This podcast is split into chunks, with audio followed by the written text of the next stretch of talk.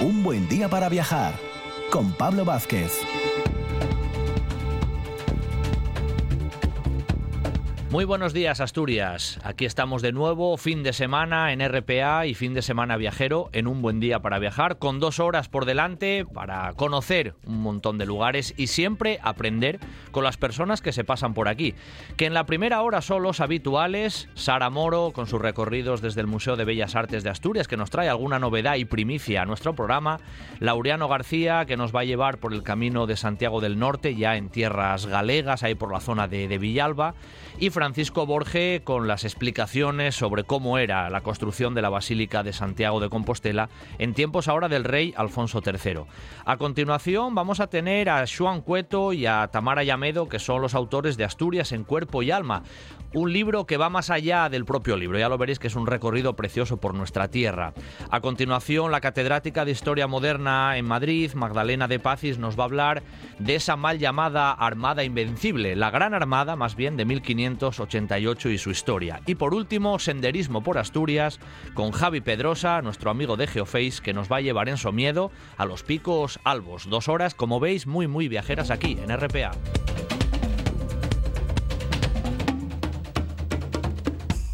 Esto es RPA, la radio autonómica de Asturias.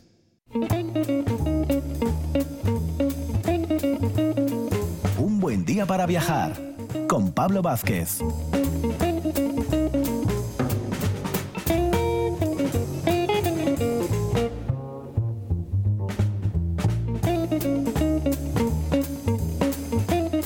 Y estos primeros minutinos de radio aquí en Un Buen Día para Viajar, en la mañana del sábado, los dedicamos a darnos un paseín eh, por el Museo de Bellas Artes de, Asturias, siempre invitándoos a que os paséis in situ a, a, conocerlo, pero bueno, nosotros lo hacemos radiofónicamente y siempre lo hacemos de la mano de una de las personas que más sabe sobre, bueno, lo que ahí se guarda, sobre lo que ahí se contempla, que es la historiadora del arte, Sara Moro, amiga del programa. Muy buenos días, Sara.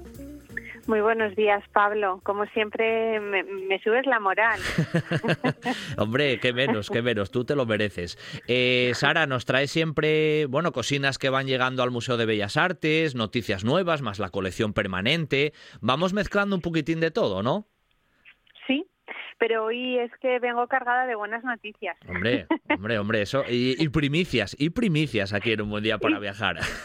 Pues sí, pues sí. Sé que, bueno, de, de lo que voy a hablar es algo que, que, que, que, bueno, en los medios de comunicación estas últimas semanas ya se ha tratado, pero bueno, hoy sábado es el momento en el que el público ya va a poder disfrutar de ello eh, en primicia o en un primer momento, con lo cual estoy encantada de, bueno. de hablaros de lo que voy a hablar hoy. Venga, pues cuéntanos, cuéntanos, que ya estamos aquí en la mañana del sábado aquí pendientes, va. Bueno, como siempre hacemos, ¿verdad, Pablo? Van a ser dos las obras en las que profundicemos un poco más, pero estas obras van a estar en esta ocasión precedidas de una pequeña introducción que las ponga en contexto. Uh -huh. Y es que hoy vamos a hablar de dos de eh, los nueve depósitos, nuevos depósitos que, depósitos que el Museo Nacional del Prado ha, ha hecho al Museo de Bellas Artes de Asturias, lo que sin duda es una de las grandes noticias en este, en este recién casi eh, comenzado 2022 para, para esta pinacoteca. Pues sí. Porque el Prado siempre es sinónimo de, de calidad, siempre es sinónimo de, de, de mejora y, y, porque nos permiten, bueno, pues enriquecer, engrandecer y, y mejorar sin duda la, la, colección permanente del Museo de Bellas Artes de Asturias. Uh -huh. Bueno, vamos a empezar siempre, me imagino, con cierto orden. ¿Cuál es la primera obra que nos traes en relación con esta, con esta cuestión, siempre del acuerdo, ¿no? Con el Museo del Prado, de esa relación que es fundamental. Sí, eh, simplemente, bueno, apuntar que desde esta mañana precisamente el museo abre eh, la Casa de Oviedo Portal, que durante toda la semana ha estado cerrada precisamente por los trabajos eh, que, que, conlleva o que ha mm, necesitado ¿no? la recepción y montaje de estas obras, obras que mm, por un lado son de pequeño formato, pero precisamente una de las que vamos a hablar hoy son de gran formato y, desde hoy, desde esta mañana, el, el, museo se abre y se abre con estos nueve depósitos eh, expuestos ya en sala. Y vamos a comenzar con la que es sin duda una de las obras estrella de este depósito. ¿Y por qué es una obra estrella? Porque es la primera pintura de historia del siglo XIX que se expone en, eh, dentro de la colección permanente del Museo de Bellas Artes de Asturias. Y es una obra de un artista para muchos conocido y muy querido en el museo porque no llega de nuevo, sino que ya estaba presente, como es Ignacio Suárez Llanos. Mm, Suárez Llanos, yo creo que alguna vez ya hemos tratado de él, ¿eh, Sara? Yo, me suena que sí. A mí también me suena que sí, o sea que si no es un buen momento para repasar su trayectoria o, o para dejar constancia de que debemos repasar su trayectoria. Venga, pues ¿quién era Suárez Llanos? Bueno, Suárez Llanos es un pintor que nace en, Gijón eh, en la década de los años 30, al principio de, esa década. Y a pesar de que, bueno, mm, algunos de sus temas eh, pictóricos van a versar sobre Asturias y que es verdad que toda su trayectoria se va a desarrollar como tantas otras generaciones de esa llamada, eh, mm, de esa generación no romántica, estos pintores de la generación romántica sucedió en su día, trabajaron en, en Madrid Destacó eh, como pintor, sobre todo, aunque también fue ilustrador y de hecho colaboró asiduamente en la revista El Arte en España. Pero eh, son sin duda sus retratos, ¿no? El, género en el que más llamó la, la, atención o por lo menos más, más destacó. Sin embargo, como ves, hoy traemos una pintura de historia que mide nada más y nada menos que 299 eh, por 476 metros, con lo cual es una pintura de grandes proporciones que eh, se va a ubicar en el espacio donde se colocaba la pintura de, José Uría después de una huelga, con lo cual muchos de nuestros oyentes seguramente saben en qué espacio se, se trata, es el patio de la casa de Oviedo Portal, y ahí se despliega pues una imagen muy impactante eh, en la que estamos viendo a un ya eh, anciano Felipe II en plena comitiva de viaje a el que fue su gran proyecto arquitectónico, que es el monasterio, el Real Monasterio de eh, San Lorenzo del Escorial. De hecho, la pintura de Suárez Llanos, que fue pintada eh, hacia 1881, se titula así, ¿no? El último viaje o la última visita de Felipe II al eh, Escorial. Y sin duda es una de esas obras que no dejan indiferente, primero por su tamaño, después por la precisión del dibujo, por la maestría técnica por los propios colores. Es una obra que además eh, se ha restaurado en los últimos meses por los profesionales del Prado, quedando en un estado eh, excelente y, bueno, por supuesto, eh, una obra que nos va a enriquecer mucho este amado siglo XIX eh, para muchos, ¿no? precisamente por abarcar esa temática histórica que tanta importancia tuvo en ese siglo, en las exposiciones de Bellas Artes nacionales sobre todo, ¿no? Pero uno como de los géneros intelectuales, ¿no? Y más importantes que, que, que, que la van a hacer dialogar, ¿no? Con otros autores como Menéndez de o Abades que nos van a presentar otro tipo de otro tipo de, obras.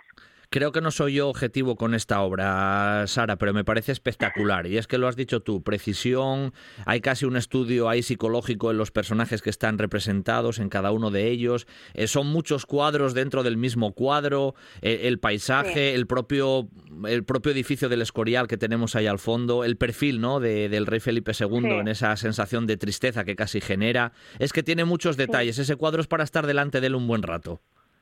Yo creo que sí, yo creo que va a ser eh, uno de los reclamos y bueno, eh, y una de las novedades ¿no? que, que, que, que mejor van a, a, enriquecer ¿no? este discurso. Y sí que es verdad, eh, estamos viendo esos últimos momentos de Felipe II, un Felipe II aquí ya, bueno, pues con la barba blanca, ¿no? Eh, con su habitual atuendo negro, ese negro tan difícil de conseguir, tan, tan caro, ¿no? Y que en la corte de los Austrias eh, tan característico resultó. Pero llamando la atención, pues vemos además una serie de personajes, cada uno está de alguna manera caracterizando un, estrato de, la sociedad, o por lo menos de esa sociedad regia que, vivía y se movía en torno al monarca, eh, la parte militar, no, la parte de la iglesia, y eh, en ese continuo movimiento ¿no? de la propia comitiva vemos eh, la quietud, ¿no? Eh, la seriedad de este monarca que va, pues no sé si con, si con la vista un poco perdida, pero por lo menos con una seriedad ¿no? que, que nos habla ya también de estos años finales. Porta en su mano un libro, con la otra parece apoyarla ¿no? sin, sin mayor intención y mm, a mí un detalle que, que, que me llama mucho la atención precisamente una especie de, almohadón enorme blanco en el que vemos perfectamente la forma eh, del cuerpo, ¿no? O esa forma que, genera el apoyo del cuerpo de Felipe II y ese contraste, ¿no? Entre el negro,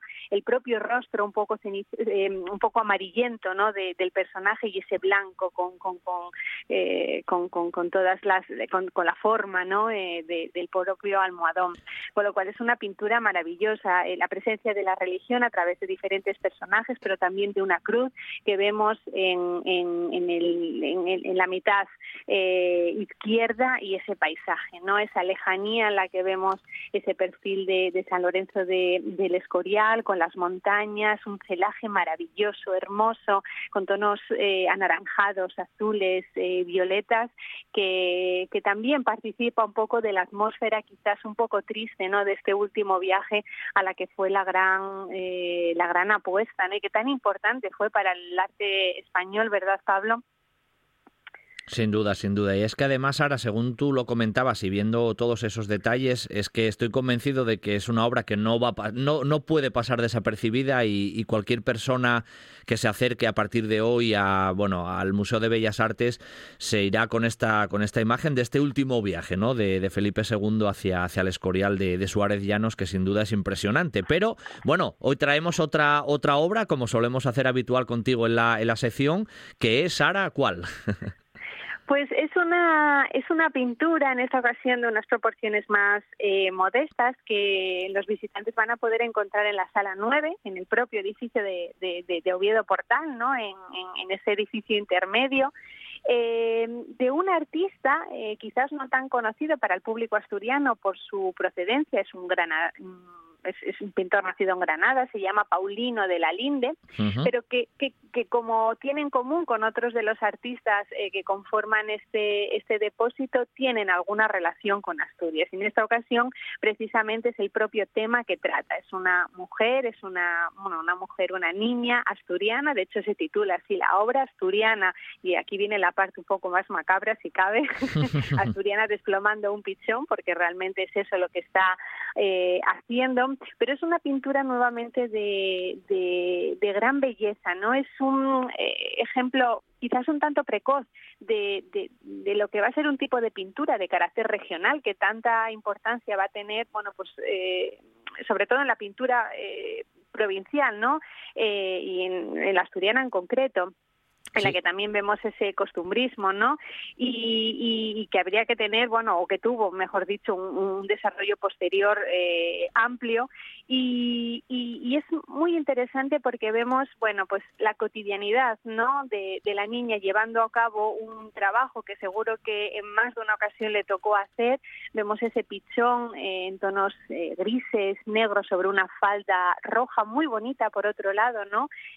con, con, con las manchas de de, de, de, de, la rugosidad de la propia tela conformada de una forma muy curiosa, la propia expresión del personaje femenino, su postura como de aburrimiento, ¿no? De algo cotidiano que hace, que ya casi ni, ni lo piensa y ese interior desprovisto de cualquier tipo de decoración, tan solo una, una cesta con, con, con, diferentes verduras, ¿no? Que, que, nos habla también, bueno, quizás de, de, su condición y, y, que es el único elemento, ¿no? Que, que acompaña a, a esta mujer mujer eh, silenciosa, eh, como metida en su mundo, lleva en su cabello un, pañuelo muy, muy, muy bonito y, bueno, quizás esto ya es algo, una apetencia mm, eh, o, cuestión de gusto personal, es muy bonito el tratamiento de los blancos, es que antes también he mencionado el blanco de ese almohadón, pero es verdad que el tratamiento de, la camisa con, las dobleces,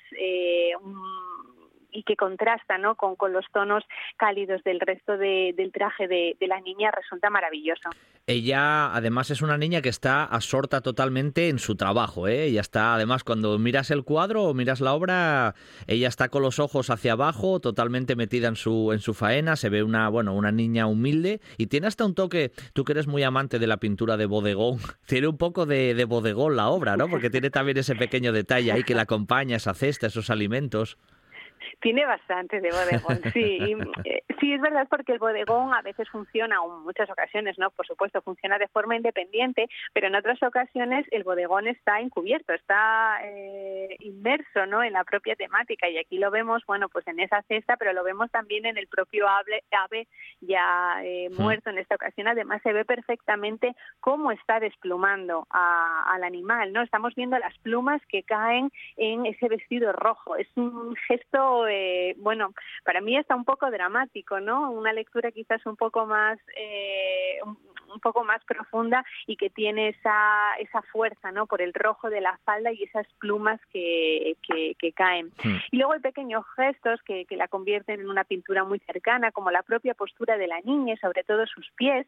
Eh, en un lado vemos el zapato y vemos parte del empeine con, con esa media de un tono azulado y por otro lado estamos viendo lo que es la suela del zapato desgastada, ¿no? Esa, ese juego, incluso estamos viendo parte del faldón que lleva por debajo de color blanco con las sombras, las luces y las sombras muy bien construidas. Y bueno, en definitiva es una obra de gran calidad de un artista que además no estaba presente en el museo, que como digo nace en Granada, es eh, un poco más mayor que Suárez Llanos, eh, este nace en el 37, 1837 y al igual que Suárez Llanos va a vivir desde los años 50 en, en Madrid, participando en exposiciones nacionales de Bellas Artes y obteniendo precisamente en 1856, que es el momento en el que pinta esta, esta, esta obra, una mención de honor en la exposición de ese año por esta y otra eh, titulada Romería de San Isidro, con lo cual es una obra que tiene también su importancia dentro de, la trayectoria de, este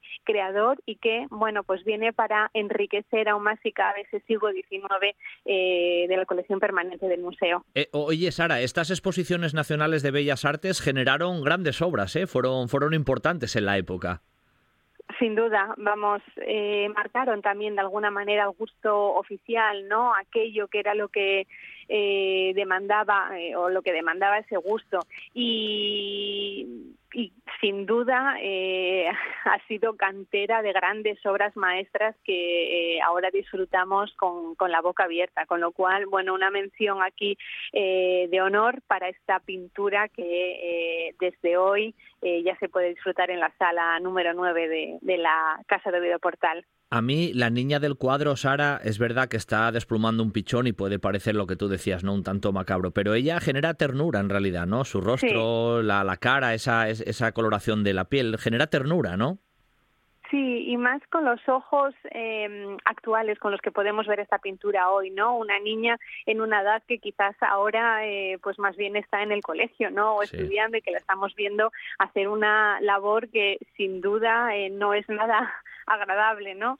Eh, y aún así la vemos concentrada, ocupándose de una labor y haciéndolo con, con, con, cierto orgullo, o así por lo menos lo, lo, trasciende la propia imagen, ¿no? el gran protagonismo recae sobre ella y esas manos, ¿no? O, esa, o ese trabajo que está llevando a cabo. Y ella sí que es verdad que despierta, bueno, pues cierta ternura o por lo menos, bueno, sí es la, un poco el adjetivo. Eh, lo que está claro, Sara, es que la relación del Museo de Bellas Artes con el Museo del Prado pues fructifica y, nos permite ¿no? disfrutar aquí en, Asturias de, bueno, de este par de obras que tú acabas de mencionar y de muchas más que seguro iremos mencionando. Hoy nos trajiste a esta obra ¿no? de, Paulino de, la Linde, esta asturiana desplumando un pichón, y ese impresionante último viaje de, Felipe II al Escorial, impresionante en todos los sentidos, de Suárez Llanos, ¿no? Con lo cual hay que acercarse al Museo de Bellas Artes hay que disfrutar de, estas obras si, si uno puede, gozarlas ya que las tenemos ahí.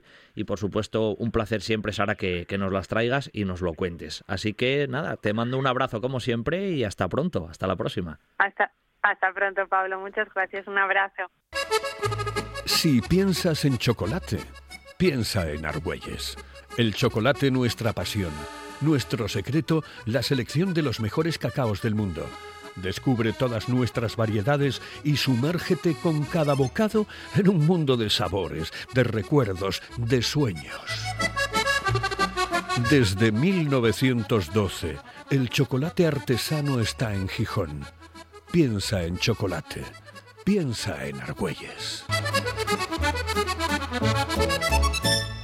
Esto es RPA, la radio autonómica de Asturias.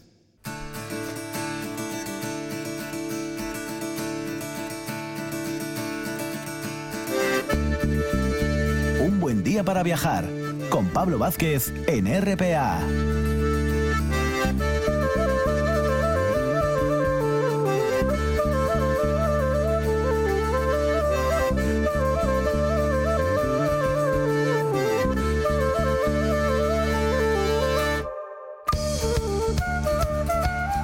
Bueno, vamos a poner, vamos a poner la mochila que acuestes en el camino de Santiago del Norte.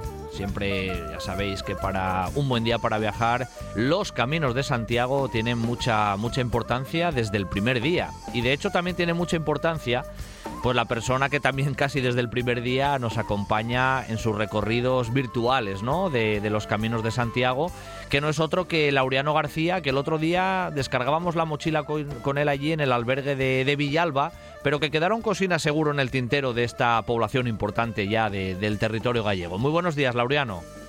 Hola, buenos días, Pablo. Buenos días, radioyentes. Efectivamente, quedaron cosas eh, de, que hablar de Villalba porque, como bien decía eh, la última etapa, el albergue se encuentra aproximadamente a tres kilómetros antes de llegar a Villalba, eh, con lo cual, bueno, pues eh, ahí podemos descansar y podemos hacer noche, por supuesto, y reponer fuerzas, pero mm, bien merece, bien merece un paseillo de esos tres kilómetros para llegar a la, a la villa de Villalba y darnos un pequeño paseo y, contemplar algunas de las cosas que tienen, algunas de ellas muy curiosas, algunas de ellas muy curiosas eh, por la nomenclatura, eh, por, por, por, la definición que tienen eh, y, por la historia, por supuesto, porque toda esta zona da Terra Chá, de la cual Villalba es la capital, pues tiene, tiene mucha historia y mucho, mucho relacionado con el Camino de Santiago. Claro que sí, de hecho Villalba ya es una población, bueno, de cierta enjundia, ya es más grande ya, ya es otra cosa, ya tiene más servicios, es otra historia, Laureano. Sí, sí, sí, sí, no cabe duda ninguna de que Villalba ya es eh, cabeza de comarca, eh, es, eh, bueno, sin ser una, una ciudad pero sí es una villa ya con muchos servicios, con, con mucha con mucha dotación cultural, con, con, mucha dotación de, de, bueno pues de los servicios típicos de, sanidad, de, administración, etcétera, etcétera. Recordaba el otro día que de Villalba fue Manuel Fraga y Manuel Fraga en su época de presidente de la Junta de Galicia, pues bueno, mm, dotó su, su ciudad, su, su, pueblo natal de muchos servicios, entre ellos de un auditorio eh, que, eh, por supuesto, eh, en plan de jocoso y en plan de broma, es casi tan grande como el resto del pueblo. caben todos los vecinos, ¿no? Caben todos los vecinos. Sí, sí, sí, sí, cabe, cabe bastante, sí. comentaba antes el tema de la, de la nomenclatura, el tema de la denominación porque hay eh, un, un, punto emblemático en, eh, en Villalba, hay un lugar de referencia en Villalba, que es un gran árbol mm, de, origen incierto, desde luego con muchos cientos de años eh, en sus troncos y en sus ramas, y que tiene también una una reminiscencia mitológica, una, una, una cuestión de, de, de aquellas épocas de los celtas, de, de, los rituales y todo esto. Y digo que es curioso porque se llama la pravia.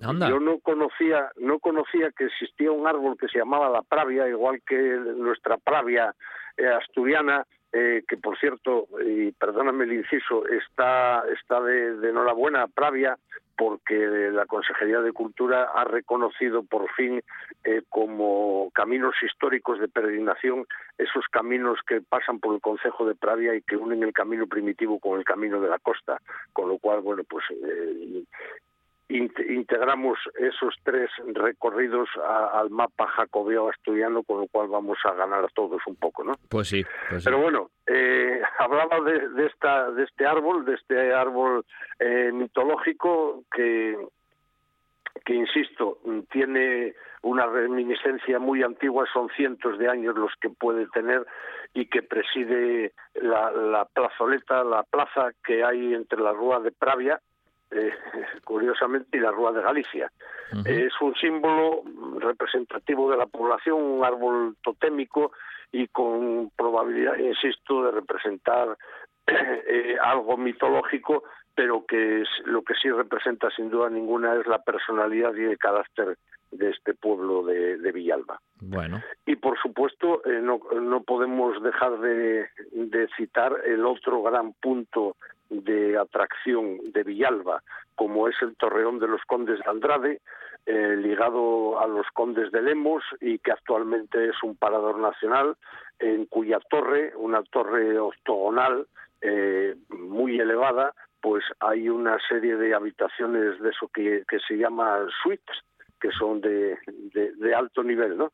Es un un parador también muy vinculado con el Camino de Santiago porque realiza frecuentemente actividades relacionadas con la ruta con la ruta jacobea como conferencias, exposiciones, etcétera, etcétera, con lo cual pues bueno, también también hay que mencionarlo. Claro que sí. Eh, mm, Villalba, digamos que la, la primera documentación que nos encontramos de Villalba es del siglo VI eh, en el cual eh, bueno pues se alude a, su nombre antiguo, a su nombre primigenio, que sería Santa María de Montenegro, dado que pertenecía a, los señores de Montenegro, a los condes de Montenegro, que lo cedieron eh, al, pueblo, digámoslo así, en el año 1128, entre un acuerdo entre la Iglesia y, y Rodrigo Velázquez, que era entonces el conde de Montenegro. Eh, hay que destacar también que, como solemos hacer cuando eh, de camino hablamos, eh, ya sabes lo que dice el refrán, con pan y vino se anda al camino. Bueno, en Villalba no solamente con pan y vino, sino que hay otras cosas eh, muy interesantes también, muy interesantes también, especialmente la Feira dos Capóns, que, que dirían los gallegos, la Feria de los Capones, eh, los capones son unos pollos eh, especiales alimentados a mano a base de unas bolas de masa de harina de maíz y patata, eh, a los que durante su época de engorde los introducen en unas cajas, en, unas jaulas, para inmovilizarlos y para que de esta manera cojan más grasa y, tengan bueno pues más peso y, más más robustez no acelera el engorde también. Y luego pues eh, la, la, feira dos Capóns que se celebra eh, próxima a las Navidades pues hay un, verdadero mercado de, de, todos estos animales que parece ser que están extremadamente ricos.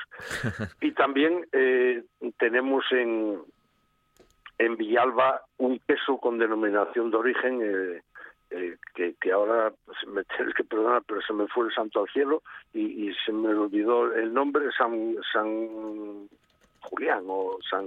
No te preocupes, no te preocupes, que, el tema gastronómico... que me perdonen los oyentes, pero se me, se me fue se me fue el, nombre del queso, que es un queso típicamente gallego, de estos muy cremosos, blanditos, eh, pero que está extremadamente eh, muy rico. Es, es una para los amantes del queso, como yo mismo, es muy similar al queso de Arzúa. Ah, sí, sí, el de Arzúa, que también es muy conocido. Un queso, un queso muy, muy, muy, muy rico y que, y que bueno, pues es eh, famoso, tiene, insisto, denominación protegida, de origen protegida, con lo cual, bueno, pues la calidad es, es eh, absoluta. San Simón da Costa puede pues, ser, Laureano. San Simón da Costa, ¿te suena? San Simón da Costa, ¿te suena la denominación de origen, exacto, exacto, exacto, exacto, correcto. San Simón da Costa, correcto. Ese es el, queso típicamente de Villalba. Correcto. Pues ahí lo dejamos, lo anotamos. Y, bueno, pues eh, conocido algo de su historia, conocido algo de sus tradiciones milenarias, eh, repuestos con ese capón y con ese queso, eh, podemos emprender marcha si, si quieres, eh, a ver si alcanzamos la villa de Bahamonde, ya muy cerca de enlazar con el camino francés. Saldríamos de, de Villalba después de ver todo esto eh, desde la Plaza de Santa María, en el propio centro medieval mm, de, la ciudad, y pasaríamos por la calle del Sol y la, la calle de Concepción Arenal para después de pasar la travesía de San Juan ya enlazar con el camino una vez pasado el puente que, nos permite eh, atravesar el río Magdalena. Aquí eh, después vamos a, a, tener un tramo hasta llegar a Ponte de Rodríguez en el cual eh, vamos a pasar reiteradamente bien por abajo o bien por arriba eh, por viaductos o por túneles sobre la autovía a8, que sí. es, bueno, pues la, como todos sabemos, la sustituta de nuestra Nacional 634, que también en algunos momentos pasaremos, sin duda ninguna. Uh -huh. Ponte Rodríguez es un pequeño pueblo que, que nos encontramos a aproximadamente a unos tres kilómetros a la salida de Villalba y que tiene eh, un cruceiro y un hórreo gallego eh, justamente en medio del pueblo que, llama la atención por su belleza, por, esa esculturalidad que los gallegos le dan a sus hórreos y por supuesto por el propio cruceiro que también tiene un, montón de años encima. Y aquí vamos a, pasar durante un tramo eh, por, camino de, de, tierra, por lo que los gallegos llaman las corredoiras, hasta alcanzar los pueblos de Gavín y de Boizán, habrá otro tramo aproximadamente de 400 metros asfaltado, eh, pasando por debajo de la, de la A8 eh, hasta llegar a la Nacional 634 en el lugar de San Juan de Alba, donde bueno tenemos eh, una pequeña capilla sin demasiado sin demasiado interés. Es una capilla de estas rurales sin campanario sin, sin sin apenas posibilidad de ver el interior pues no tiene más que una pequeñita puerta que no permite ver el, el humilde retablo que tiene dentro lo que sí llama la atención una vez más es el cementerio con esas sepulturas con esas agujas eh, eh, tan llamativas eh, que, que el último día sí. Que hablamos de ellas yo me atrevía a comparar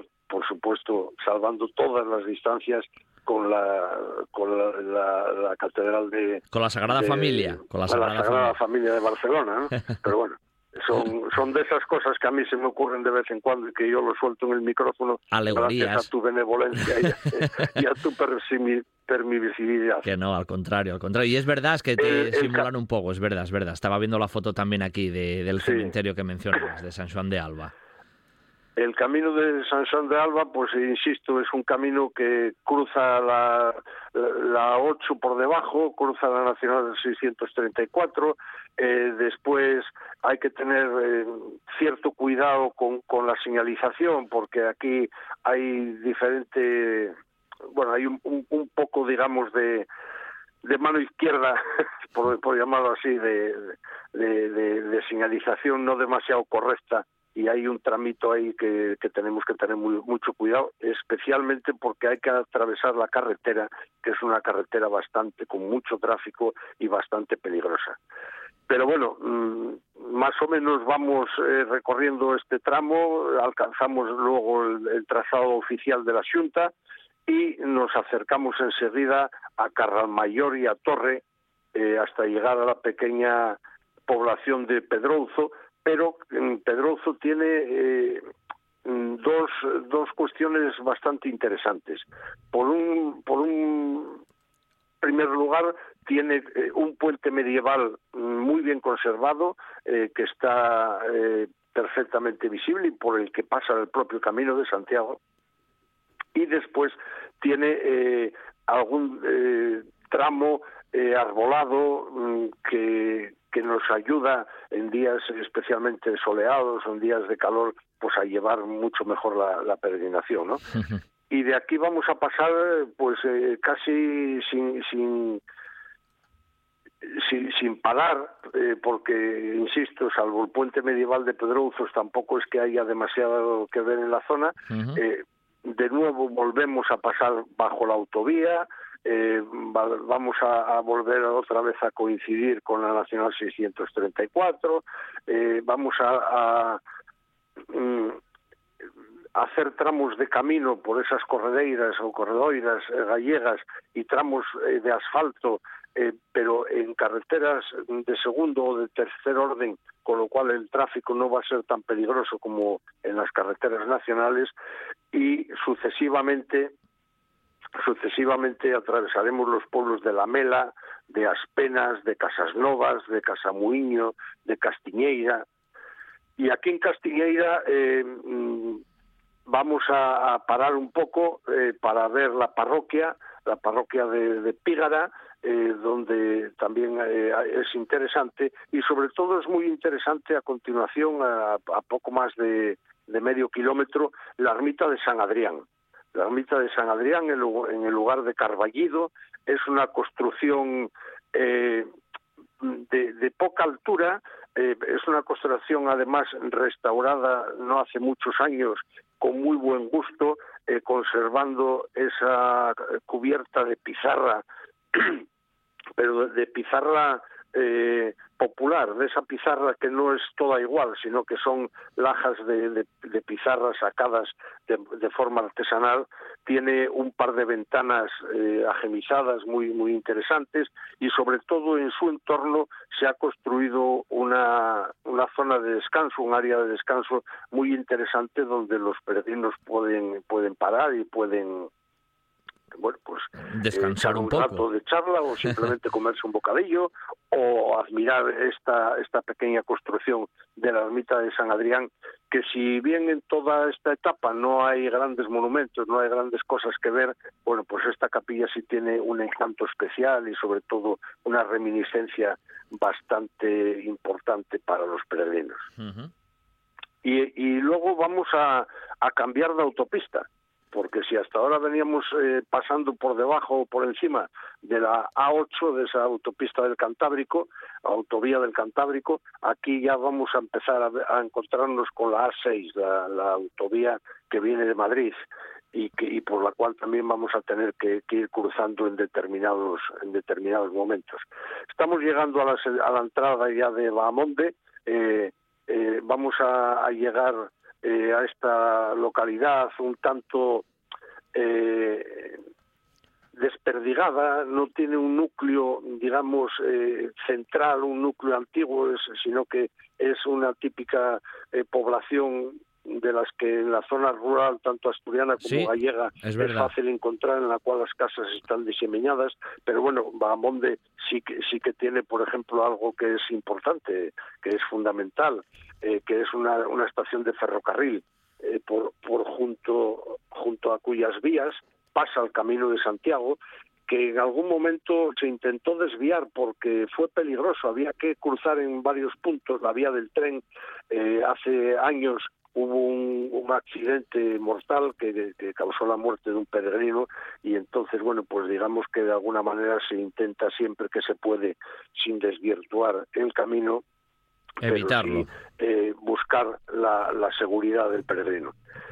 Y, aquí en Bahamonde nos encontramos un nuevo albergue eh, de peregrinos, un albergue público, un albergue de la Junta de Galicia, construido además eh, en, un, en, un, edificio emblemático como es la Casa de Postas, eh, esas casillas que, que, tenemos por Asturias también en las zonas rurales especialmente, y que esta de Bahamonde es muy llamativa por una vidriera de color verde que, que tiene en la puerta, y que lo hace visible desde, desde lejos. Sí, sí. Con lo cual el peregrino pues ya empieza a, a soplar y a descansar de que este tramo un poco anodino, un poco cansino de tanto atravesar carreteras, de tanto pasar por debajo de la A8, eh, bueno, pues eh, cumple esos veintitantos kilómetros que tiene y llegamos ya a unas tierras diferentes. Eh, abandonamos a Terra Chá y, estamos ya prácticamente en, las proximidades del enlace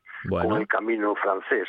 Pues Antes de eso vamos a pasar por un lugar, eh, mm, eh como, te diría yo, mágico, un lugar eh, insustituible y un lugar que desde luego para los peregrinos y para el Camino de Santiago, especialmente el Camino del Norte, es, es tremendamente importante, como es eh, el, monasterio de Sobrado dos Monses.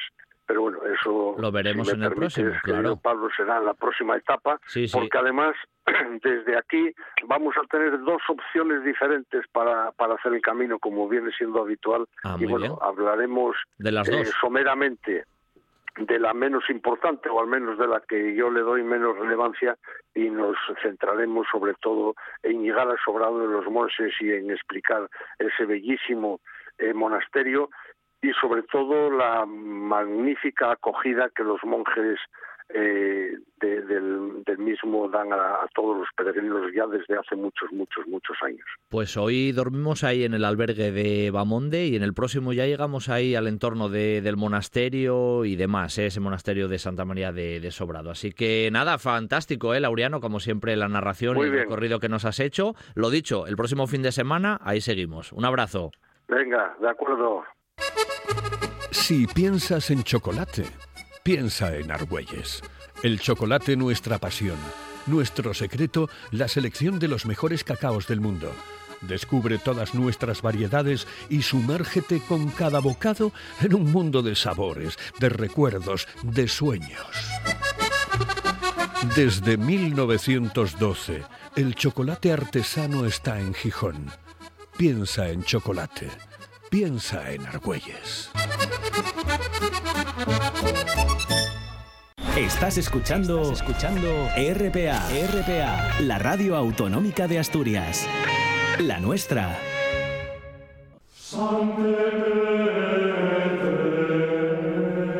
Un buen día para viajar con Pablo Vázquez en RPA.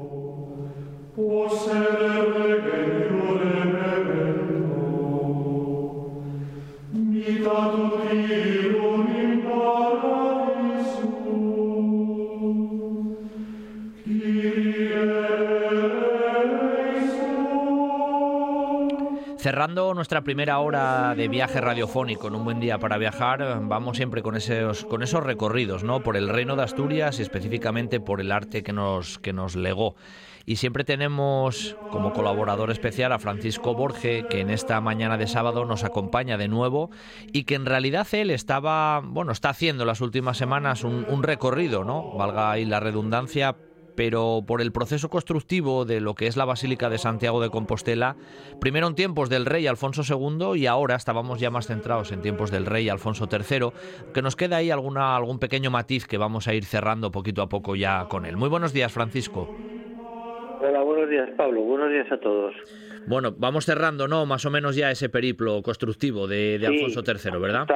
se, se, nos está acabando el tema de Santiago, pero no sin antes plantearse mm, algunas de las incógnitas eh, más grandes que todavía despiertan, eh, pues eso, las exploraciones de la basílica, la, arqueología, como vimos, pues, pues no fue capaz de dilucidar del todo la realidad o no del sepulcro apostólico, sí que sí que apuntó indicios muy importantes de culto martirial cristiano, eso es indudable, lo mismo que pasó en otros lugares de la cristiandad, ¿no? como el edículo de San Pedro en la, propia Basílica Vaticana, etcétera. Y ahora se nos plantea el asunto, al hilo de, que el final de esta Basílica prerrománica de Santiago precisamente tiene una gran relación con, su, con la campaña que hizo eh, Almanzor en, una de sus últimas algaradas por, por, por el noroeste hispano, a finales del siglo X, ya muy cercanos al año 1000, cuando en una de sus últimas algaradas llegó y saqueó Compostela y destruyó completamente la basílica. Esto punto, eso puso, el punto final, perdón, a, bueno, a la bueno, a, la etapa de gloria de la basílica prerrománica, ¿no? Pues, pues, aunque luego fue restaurada por Alfonso V y por Bermudo II, su padre, en las primerías de su reinado, pues ya, en fin, se trató de, un, de una restauración de urgencia y ya este edificio estaba llamado a desaparecer, ¿no? cosa que se que, ocurrió definitivamente eh, en el primer tercio del siglo XI bajo el pontificado del todopoderoso arzobispo don Diego Gelmírez. O, sea que la destrucción la destrucción de Almanzor fue más que importante, ¿no, eh, Francisco? Sí, hombre, luego después se restauró la basílica, pero bueno, eh, es que la destrucción de Almanzor viene al hilo de plantear el, el, tema que el otro día dejamos un poco apuntado, pero que luego examinándolo tiene un desarrollo bastante importante, cuál es el de las campanas, llevadas a Córdoba a lomos de cristianos, que luego después, en época de Fernando III Santo, cuando se reconquistó Córdoba se, sacaron lo que dice la, tradición ¿no? oral que recoge el, arzobispo Jiménez Cerrada, que, que se mm, volvieron a, se habían llevado a Córdoba los once cristianos, se habían fundido eh, mm, como lámparas para la ampliación de la mezquita que había realizado Almanzor como gran visir de, del, bueno, esto del, califa Isam y, y bueno, y después, en, cuando se reconquista Córdoba, se vuelven a fundir como campanas, según la, tradición recogida por, el cronista Jiménez de Rade, se vuelven a, llevar otra vez a Santiago de Galicia, ¿no? Una, en fin, una tradición de lo más, de lo más chusco e, e incomprobable, ¿no? Por, por, por otra parte, pero sí que el, eh, el tema de las campanas, examinándolo a la luz de la bibliografía eh, contemporánea existente eh, sí que arroja eh, datos de interés de cara al, a aspectos de la reconstrucción del edificio prerrománico, puesto que este pudo estar dotado de un campanile importante y es un tema a desarrollar, porque vamos a ver, eh, hay por ahí reconstrucciones, yo mismamente hace poco en la última monografía sobre Almanzor que publicó esta famosa revista ¿no? de, análisis y reconstruccionismo histórico, Desperta Ferro, pues aquí hay unas ilustraciones que en un artículo de, García San Juan, de uno de los más importantes arabistas en activo ahora ahora en, el ámbito académico español, hay unas reconstrucciones que siempre tienden a minimizar el papel de los campaniles, ¿no? Eh, ya conocemos el, el tema de, de, eh, de Santa María de Vendones con ese supuesto campanile que el tema no está para nada claro, que es un campanile que, claro, eh, si fuera un campanile realmente, el tamaño de, de, de la campana tampoco es que fuera muy importante y realmente realizar toda esa obra de fábrica para colocar ahí una sola campana o incluso un carillón de campanas de, dos, no podemos pensar en estas épocas prerrománicas en muchas barroquidades ¿no? con, el tema de las campanas, pues se nos antoja eh, una obra eh, arquitectónicamente excesiva, ¿no? Eh, si pensamos en lo que dice, en lo que las, la crónica árabe, ¿no? La recopilación de Ibn al-Atir sobre esta última campaña de Almanzor, bueno, recogida en la compilación de crónicas árabes de don José Antonio Conde, ¿no? de finales del siglo XIX, que es una de las más mmm, rigurosas que se conservan hasta ahora.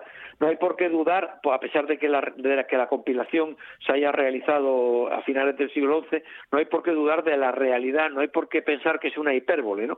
El hecho de que se llevaran las campanas de Santiago hasta Córdoba a lomos de cristianos. Esto significa que las campanas tenían un tamaño importante y hombre, y estas reconstrucciones que, que, os he mencionado ahora, pues las campanas aparecen en unos campaniles estilo al, al que aparece al célebre del, Beato de, de Tábara, que reproduce pues la torre, el scriptorium del monasterio de Tábara, y son, son más que signos, son signáculos, no son campanas de bastante pequeño tamaño. Y entonces aparecen, se adopta, eh, digamos, este paradigma de reconstrucción de que las campanas es de pequeño tamaño y no se está, eh, no se está haciendo honor a la verdad, porque tenemos un, este tan mencionado por mí documento de 908 que se conserva en una copia del siglo XIII y que por tanto no tiene eh, sospecha de ser una falsificación pelagiana, ¿no? como ocurre con tantos otros instrumentos jurídicos de época del Reino de Asturias. Este documento de 10 de agosto de 908 de donación, importante donación, ¿no? de ornamentos, de telas, de, villas, de obras de, Alfonso III y Jimena, la Catedral de Oviedo, eh, ya lo habíamos hablado cuando hablamos de San Salvador, hace hincapié en el tema de las campanas. Se donan campanas prácticamente a, las, a todas las basílicas del conjunto catedralicio y concretamente la que se dona a San Salvador dice que pendet post tribuna, es decir, que detrás de la tribuna, que hay que suponer que estaba en el imafronte, eh, de, de, la basílica y que sería una obra importante, porque si queremos decir que sería una adaptación de fábrica importante, podemos pensar en algo mucho más monumental que la tribuna de San Miguel del Niño, por ejemplo. Pues post tribuna había un edificio del que pendía la campana y de esta campana nos dan datos, nos dicen que era grandísima, grandísima, redonda y opere mire facta, es decir, que, que era de, obra de labor maravillosa, ¿no? Y una campana grandísima se adapta muy bien, estamos hablando de la de San Salvador de Oviedo, ¿no? Pero es igual, se adapta muy bien al, al, arquetipo que se nos fija en la crónica árabe cuando, cuando se nos dice que, que se llevó a Córdoba las campanas de, de Santiago a lomos de cristianos. Es decir, que no tiene nada de exagerado, no tiene nada de descabellado pensar en una campana de gran tamaño. Eso eh, mediatizaría mucho la forma arquitectónica de la Basílica de Santiago. En San Martín de Tours, en la Basílica Paleocristiana del siglo V, y esto luego se, sigue en la estructura de muchos edificios carolingios, podemos pensar simplemente en, en el Ibafronte de Santa María de Aquisgrán, eh, se construye un, gran edificio de fábrica de aspecto turriforme para alojar las campanas. Eh, hay que pensar en la célebre eh, reconstrucción de que de San Martín de Tours hace Richard Krautheimer en su monografía sobre arte paleocristiano y carolingio. Entonces, este modelo no tiene nada de extraño que se haya seguido en el Reino de Asturias, tanto en Oviedo, con esa campana que la crónica nos atestigua, o sea, la crónica, el documento de donación nos atestigua de 908, que, que estaba situada en un edificio tras la tribuna, es decir, más al oeste todavía de la tribuna, y aquí en Santiago nos encontramos ante este pórtico en dos tramos que es diáfano porque está todo eh, configurado, constituido, articulado con arquerías que hay que suponer de medio punto y que podían estar atadas entre sí transversalmente por el interior y que seguramente nos está definiendo, eh, claro, el primer piso es que la planta terrena hay que dejarla diáfana porque hay que entrar en la basílica, evidentemente, ¿no? Pero nos está definiendo, son, son pilares eh, que, que, tienen un metro de longitud y casi un metro de anchura, son rectangulares los de la cabecera, luego los, los del interior son, tienden más bien, son prismáticos, pero tienden más bien al cuadrado. Estamos hablando casi de una, de una anchura media de un metro, cerca de un metro, un metro de longitud, 85 centímetros de, de anchura.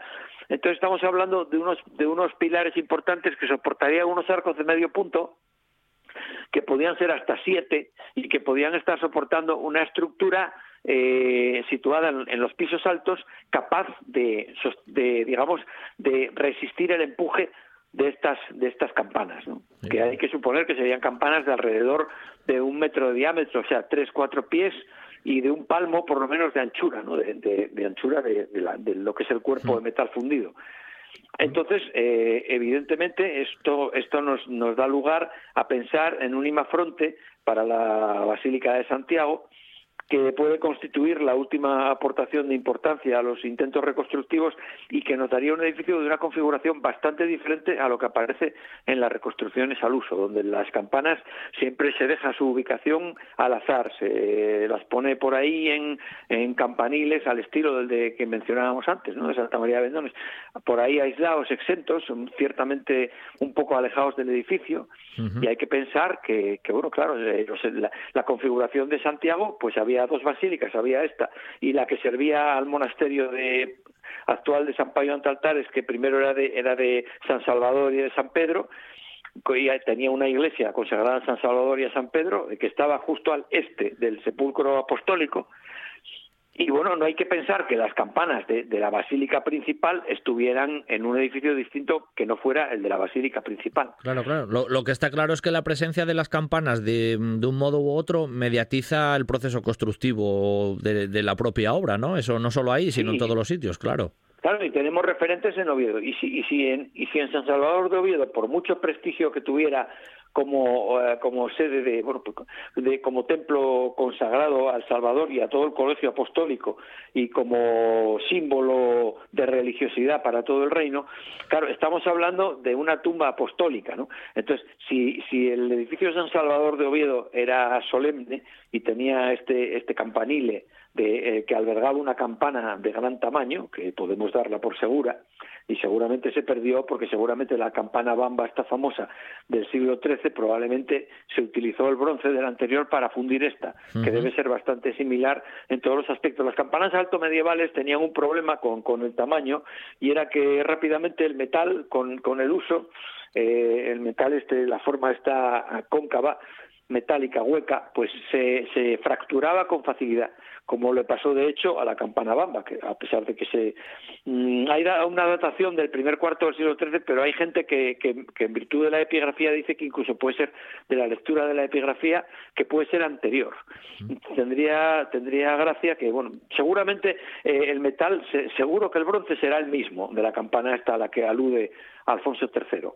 O sea, que se, Alfonso III. Que se reutilizara. El tamaño y la configuración pueden ser similares, sí, dime, No, no, que se reutilizara, quieres decir, ¿no? Que se fundiera y luego se, volviera, se volviera a fundir. No sería descabellado, descabellado en absoluto. Entonces hay que pensar que, bueno, el Templo de Santiago más o menos no alcanza a ser, a ser tan grande como el de San Salvador. A lo mejor tiene las tres cuartas partes en sus dimensiones, ¿no? Pero mm. bueno, nada, nada impide pensar, y además eh, la referencia esta al transporte de las campanas a Córdoba, de utilizando una mano de obra humana considerable, ¿no? Eh, invita a pensar y te, lleva inmediatamente al recuerdo de esta, referencia literaria, ¿no? De tiempos de Alfonso III, que en San Salvador había una campana grandísima. Quiere decir eh, que además que estaba, que pendía tras la tribuna en un edificio azoc, ¿no? En un campanile, porque claro, podemos pensar en una espadaña, evidentemente. No hay espadaña capaz de soportar la, la acción, lo, el empuje y el peso, de, Una, de, de, una, de una campana de gran tamaño. ¿no? Claro, claro, claro. Sí, sí, eso es pura lógica. Tiene que ser un edificio turriforme, claro. Correcto, correcto. Y bueno, nos encontramos con eso. Entonces, bueno, esto, esto posibilita varias configuraciones, ¿no? Hay varias configuraciones posibles. Mm. Puede haber, eh, como el pórtico está configurado en dos tramos, puede haber dos campanas, una en cada tramo, pero puestas longitudinalmente en, en eje este-oeste, una detrás de otra, o puede haber un primer tramo, el más inmediato al infrafronte del edificio, de tribuna, o sea, un habitáculo de, tribuna, de una ubicación privilegiada ¿no? para acudir a, la Eucaristía. Eh, y, el segundo tramo, el más cercano, a, el, más alejado del, edificio, ser efectivamente eh, servir de alojamiento a la campana, como una especie de gran espadaña situada, eh, pues eso, en la en el hastial de, un edificio turriforme, ¿no? rectangular. Bueno, hay varias combinaciones que, que, que, se abren a la posibilidad. Que se podrían dar. Sí, sí. Sí, sí, que, y que vamos a reconstruir, eso está claro, pero bueno, que luego habrá que someter a crítica, claro. Correcto, a ver correcto. con cuál nos quedamos. Eh, te va y a bueno, más o menos con esto, sí, No, te va a decir que nos quedan apenas un par de, minutos. Quería preguntarte una cosa con respecto. Ya sé que a veces son, o los documentos son austeros, ¿no? Y no, y no dan tampoco muchas más referencias. Con respecto a lo que era el interior en tiempos de Alfonso III, de, si había decoración, pintura, ¿hay alguna referencia con respecto a eso? Ahí podemos hipotetizar que sí. No, nada. El, lo que las referencias que incluye el, Codex Calistinus, no, es de que la, que la basílica estaba ornada de ricos mármoles y de hecho se nos habla de, de, una serie de pilares que rodeaban, que, de una serie de columnas marmóreas que rodeaban eh, el altar que estaba sobre el sepulcro, que también estaba sellado con losas de mármol del apóstol, ¿no? O sea, estamos hablando del santuario único, o sea que previsiblemente el santuario único tenía una arquería ciega, sobre esa arquería ciega volaba una bóveda de cañón que seguramente estaría pintada y luego pues pues todo todo esa zona del santuario que es donde según las referencias isidorianas sobre todo no se, se concentraba lo que San Isidoro llamaba la venustas no o sea el adorno de, de, los edificios no religiosos. El marco de mayor solemnidad concentraba el adorno pues ahí hay que situar y ubicar aparte de que los de que con la alusión a los mármoles se refieran a las columnas marmóreas de la arquería ciega pues seguramente estaremos hablando de placas de mármol incrustadas en los muros reaprovechadas de edificios romanos de la Lusitania, en las correrías de Alfonso III hasta Mérida, etcétera, eh, y, ese tipo de cosas, ¿no? Canceles esculpidos y de pinturas, bueno, pues no tenemos realmente ninguna alusión, pero sabemos que el edificio era, era solemne y que, que tenía un efecto muy colorista, eso sí lo sabemos. Probablemente. sí, por efecto de los mármoles, de las pinturas, pero vamos, no hay ninguna razón para pensar que un edificio, ya digo, el, el marco solemne de una tumba apostólica, si los demás edificios del reino estaban pintados, si un templo monástico privado como San Salvador de Priesca estaba pintado completamente, ¿no? Con, pues pinturas de estilo áulico pompeyano, pues hay que pensar si un templo privado también como, como San Salvador de Valdedios, pese a su pequeño tamaño, estaba completamente decorado, ¿qué no haría Alfonso III en el marco solemne de una tumba apostólica, ¿no? Evidentemente. Bueno, Francisco, dinero que le costase. hasta aquí, ¿no? Recorrido apasionante el que estamos haciendo, además eh, con esas cuestiones de las campanas muy muy interesante, pero bueno, hoy agotamos el tiempo, así que como siempre te lo agradezco y hasta el próximo, Francisco. Muchas gracias. Bueno, nada, pues muy buen fin de semana a todos. Un saludo. Un buen día para viajar con Pablo Vázquez en RPA. Dormí frío del alma, dormí querido, dormí querido. Que toman un descanse, ponte afligido,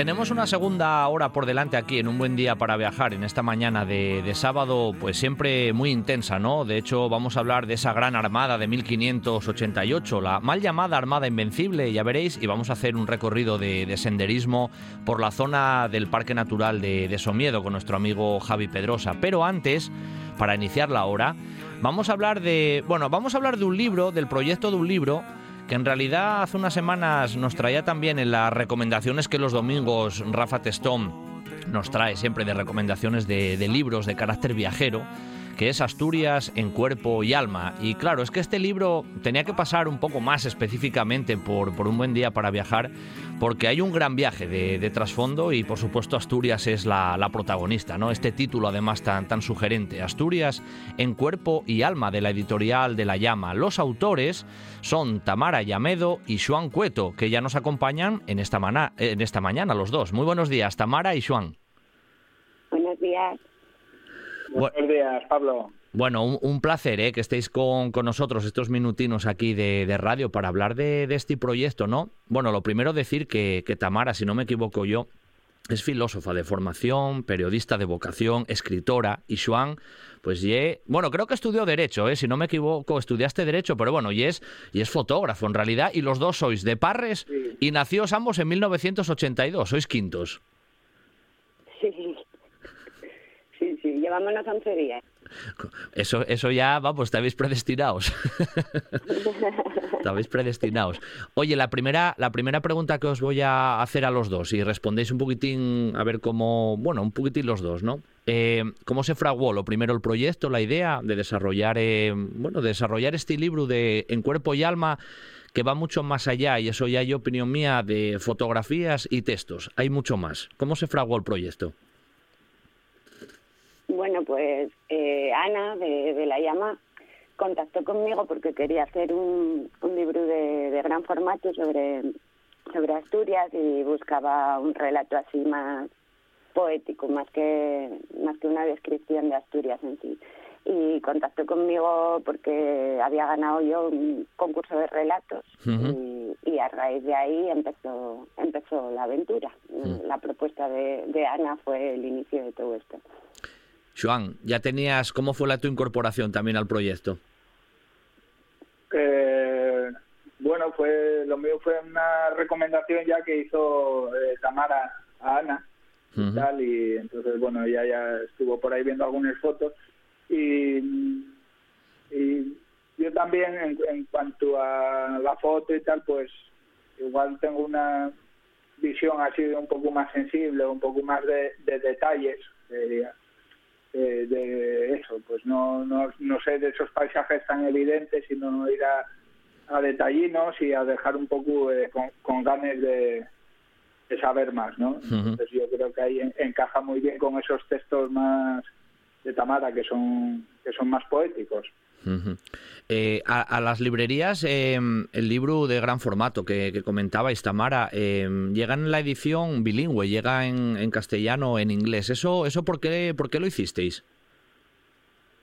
Bueno, pues o sea, hace un homenaje a Asturias, ¿no? Eh, creemos que, que también está bien pues abrirlo a, a gente de fuera y que se conozca Asturias más allá de, de nuestras fronteras. Estaba la la opción de hacerlo en, en asturiano también, pero era un poco como cerrarlo un poco a esto, ¿no? Entonces, bueno, al hacerlo en, en inglés como que se abre más, ¿no? Que se vuelve más más internacional y nos pareció nos pareció una, una buena idea que, Asturias viajara también para por fuera. Claro. Eh, claro, recoger em, todo lo que es Asturias, ¿no? Condensar en ese título que ponéis de, de En Cuerpo y Alma, todo el alma de la región seguramente no es fácil, ¿no? Eh, quedaron muchas cosas, como se puede, como se suele decir, un poquitín en el tintero. Daría para otros dos libros más o tres, por lo menos.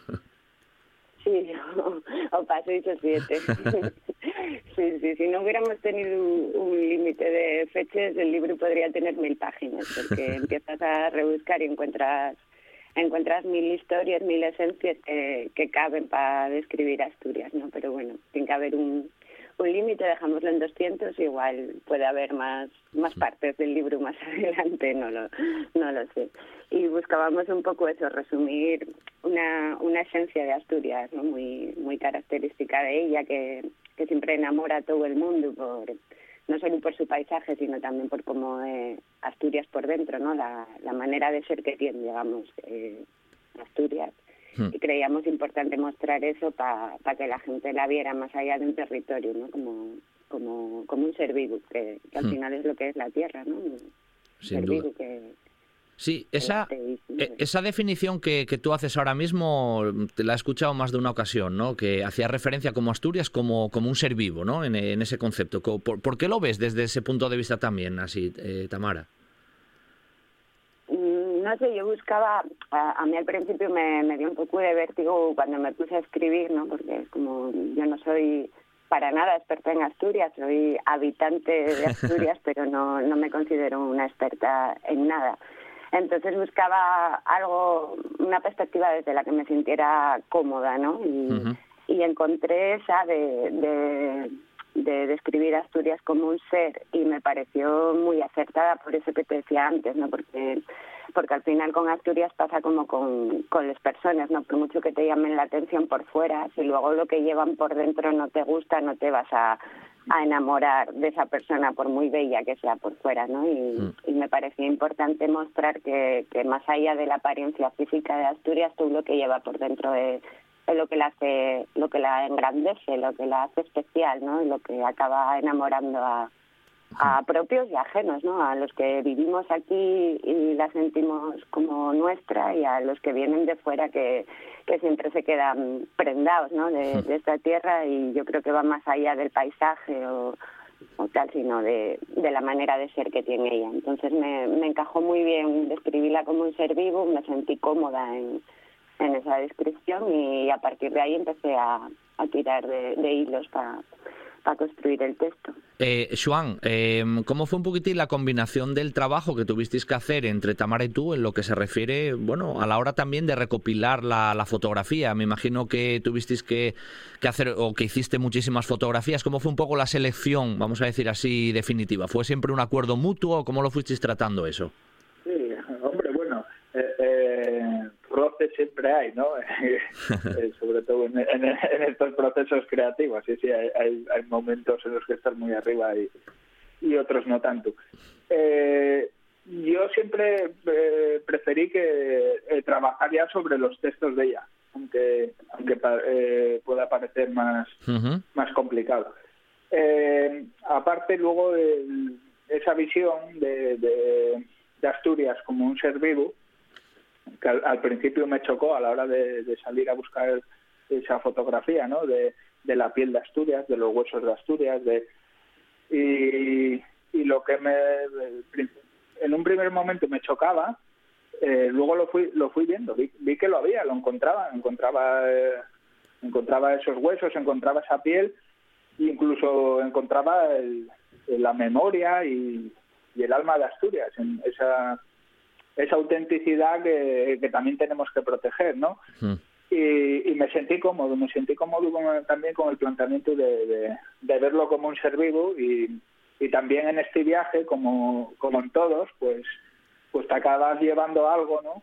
Adentro y, sí que me quedó esa reflexión de, que esto es un ser vivo y, y, como tal debemos de cuidarlo, ¿no? Y Asturias y está lo, evidente, ¿no? Que está muy en boca de todos, que, que sería el, el, medio ambiente y tal, esa protección de, del paisaje, de la naturaleza y tal, que es evidente en una en una región como esta, con tantos parques naturales y tal, pero hay otra eh, no tan evidente, que sería la memoria, esa autenticidad que hay en Asturias, mm. que, que, a veces se nos olvida, ¿no? Eh, protegerla y se va se va diluyendo en, en la modernidad y en, y en, y en muchas otras cosas, ¿no? Hmm.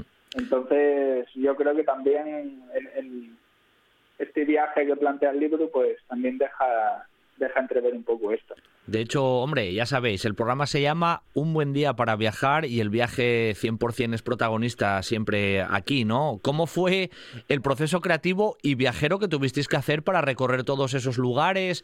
Habéis recorrido casi como quien dice, vamos, literalmente de punta a punta, de este a oeste y de norte a sur la región, ¿no? Sí, eh, hubo que... Hubo... Sí, Venga, la que uno de los dos, venga.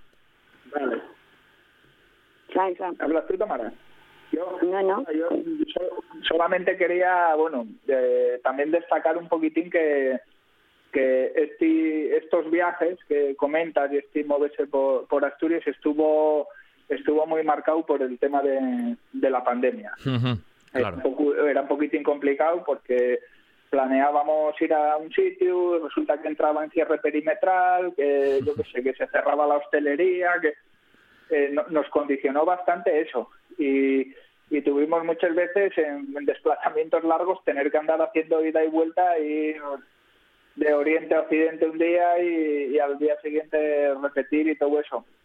Y, y también eh, nos obligó a veces a, a- a salirnos un poco de lo de lo habitual, a buscar un plan B a- eh, y yo creo que también, oye, esto, ¿no? Un poco el yin y el yang, ¿no? De lo, de lo bueno sale algo malo y, y viceversa. Y, y también nos ayudó a conocer otros sitios, si no igual hubiera sido más sota, caballo y rey, pero bueno, estas dificultades nos obligaron a un poquitín a replantear y a, bu- y a buscar eso, un, un plan B también, que yo creo que, que queda ahí patente en el resultado. Eh, Tamara, desde tu punto de vista, esa misma, esa misma cuestión, ¿cómo, cómo viviste todo ese proceso de, viajes, ¿no? Para recopilar información, para el tema de, las fotografías, para casi la, la inspiración, y me imagino que para ti también, pues conocer muchos lugares de Asturias que, que no conocerías, ¿no? Que también te sorprenderían en este, en esta cuestión.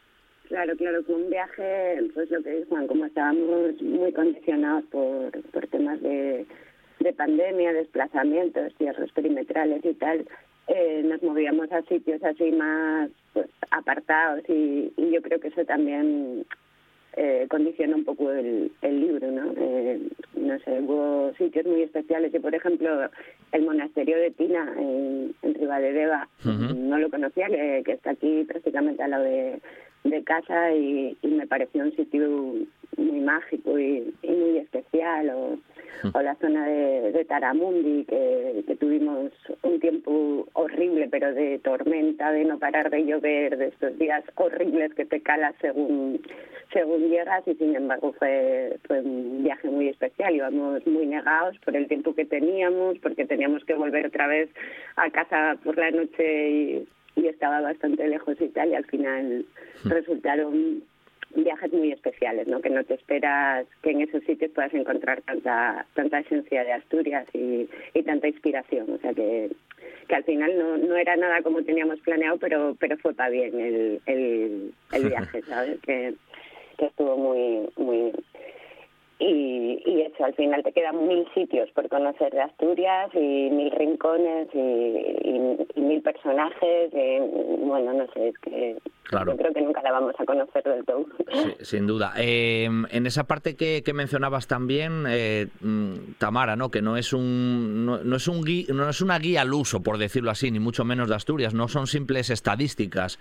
Eh, el libro desde el principio va, va más allá, ¿no? Es un poco la transmisión no solamente de ese recurso que tenemos ahí artístico, monumental o, o- paisajístico, ¿no? sino que está el trasfondo siempre de las de las emociones, de, de las sensaciones que se perciben en esos lugares, ¿verdad? Sí, bueno, es que al final a mí lo que lo que me gusta hacer y lo que creo que sé hacer es escribir relatos, ¿no? Entonces al final pues decidí hacer un relato sobre Asturias y no una guía de viaje al uso de, de las típicas que hay en, sobre Asturias. Pensábamos que, que de esta manera podría ser mucho más, más original, más íntimo y tirar más a eso, a la emoción y, a- al cariño que puede despertar Asturias, ¿no? A las sensaciones que te despierta y a, ya lo que te queda ahí, más que a ir a indicando lugares concretos o, hacer una guía al uso de pues Occidente, Centro, Oriente y este este tipo de, historias. Es un, libro diferente en ese sentido, ¿no? Porque es un, es un relato y, y las tres partes de Asturias, digamos, eso, el Oriente, el Occidente y el Centro se mezclan, ¿no? No hay, no está delimitado en esa de esa manera. Es más, pues una historia sobre Asturias. Sin duda, sin duda. Eh, Joan, Tamara decía y definía ¿no? Asturias como, como un ser vivo. Hablando de cuestiones a lo mejor que vosotros habéis percibido también en estos viajes, debemos tener todavía esperanza en el futuro de, Asturias. ¿Cómo veis vosotros esa, esa parte? ¿no? Que, también me imagino habréis conversado y habréis tratado ¿no? en vuestros viajes también por la región. en, ese aspecto sí que creo que que tras unos años que, hubo, yo que sé, complejos de, sentirnos muy de pueblo, de sentirnos eh, eh, muy poca cosa, eh, pues ya, se empieza a ver que, valoramos lo nuestro, ¿no? Y, que tenemos orgullo, que siempre lo tuvimos, pero que, que esto es algo que, que tiene un potencial enorme. Y, y en ese sentido pues eh, se, ve, se ven cosas esperanzadoras hay, hay proyectos muy guapos de, de, sobre lo rural sobre lo etnográfico que se que se muestran con, con mucho orgullo. Hay una cosa ahí en precisamente que hablaba antes eh, Tamara de, de Taramundi por ejemplo. Ahí en Taramundi que está el centro etnográfico de Teixois eh, con el tema de de los molinos de aprovechamiento del agua, desde para moler, para hacer un batán o, para generar luz, ¿no? Y plantea una, una reflexión muy interesante sobre el potencial que tenemos ya solamente con el agua, con el agua que corre por ahí y que, y que además, o sea, allí vimos cómo después de, mover un molino, de generar luz, de, de, de utilizarse en la industria metalúrgica, eh, metalúrgica el agua que resultante que salía después de todos esos procesos todavía se podía beber, ¿no? Y hmm. es eh, un poco, yo creo que, que en esas cosas antiguas y tal podemos tener alguna clave de, cómo afrontar el, futuro que se nos viene encima, ¿no? Hmm. Eh, Tamara, ¿cómo lo ves tú ese aspecto? Estoy completamente de acuerdo con Juan Osteixois. Nos parece un ejemplo de, sostenibilidad de, pues de, principios de siglo, sabes que, que ahora mismo se tendría que tener muy en cuenta e implementar en muchos sitios. Hmm. Y, y eso, pues hay muchas cosas de Asturias que están muy comidas por la maleza, como quien dice, ¿no? Pues, por ejemplo, los molinos, yo soy yo soy nieta de molinero y a nada que vas al monte te encuentras todos los molinos tirados por ahí, eh, destrozados y tal, y al final eso es una, una riqueza y era una industria muy potente y que, que era 100% sostenible y que y que se debería de cuidar y, guardar, ¿no? El tema de los ahorros, etcétera. Yo creo que tenemos mucho que, todavía que, recuperar de Asturias y, sacar sacar pecho ¿no? de, las cosas que nos caracterizan de pues eso simplemente los molinos que hay cientos tiros por ahí me parecen un ejemplo de, cómo se desdeña el pasado de Asturias ¿no? Mm. y, y cómo se debería de recuperar todo eso porque son ejemplos de sostenibilidad. sostenibles y, que se aprovechan los recursos de, de una manera inteligente, sin, sin destrozar la tierra. Y, no sé, os penséis la verdad que, que nos, nos, dejó, nos dejó alucinados ¿eh? de, lo que había allí en medio de, de aquel bosque tal, impresionante. Es así. Bueno, eh, lo que está claro, nuestros oyentes, si quieren ver esa otra perspectiva de Asturias, ¿no? Más allá, no solamente de la simple imagen, sino de esa sensación de esa Asturias, ¿no? Como, como ser vivo, se tienen que acercar a Asturias en cuerpo y alma, ¿no? De la editorial de La Llama, de Tamara Llamedo y de Joan Cueto, que nos acompañaron esta mañana y que les agradezco muchísimo que se hayan pasado unos minutos por, por un buen día para viajar. A los dos, un abrazo muy fuerte y hasta la próxima. Gracias. Gracias a ti, Pablo. Muchas gracias, Pablo. Feliz sábado. Hasta luego. Si piensas en chocolate Piensa en Argüelles. El chocolate nuestra pasión. Nuestro secreto, la selección de los mejores cacaos del mundo. Descubre todas nuestras variedades y sumérgete con cada bocado en un mundo de sabores, de recuerdos, de sueños. Desde 1912, el chocolate artesano está en Gijón. Piensa en chocolate. Piensa en Argüelles. Esto es RPA, la radio autonómica de Asturias.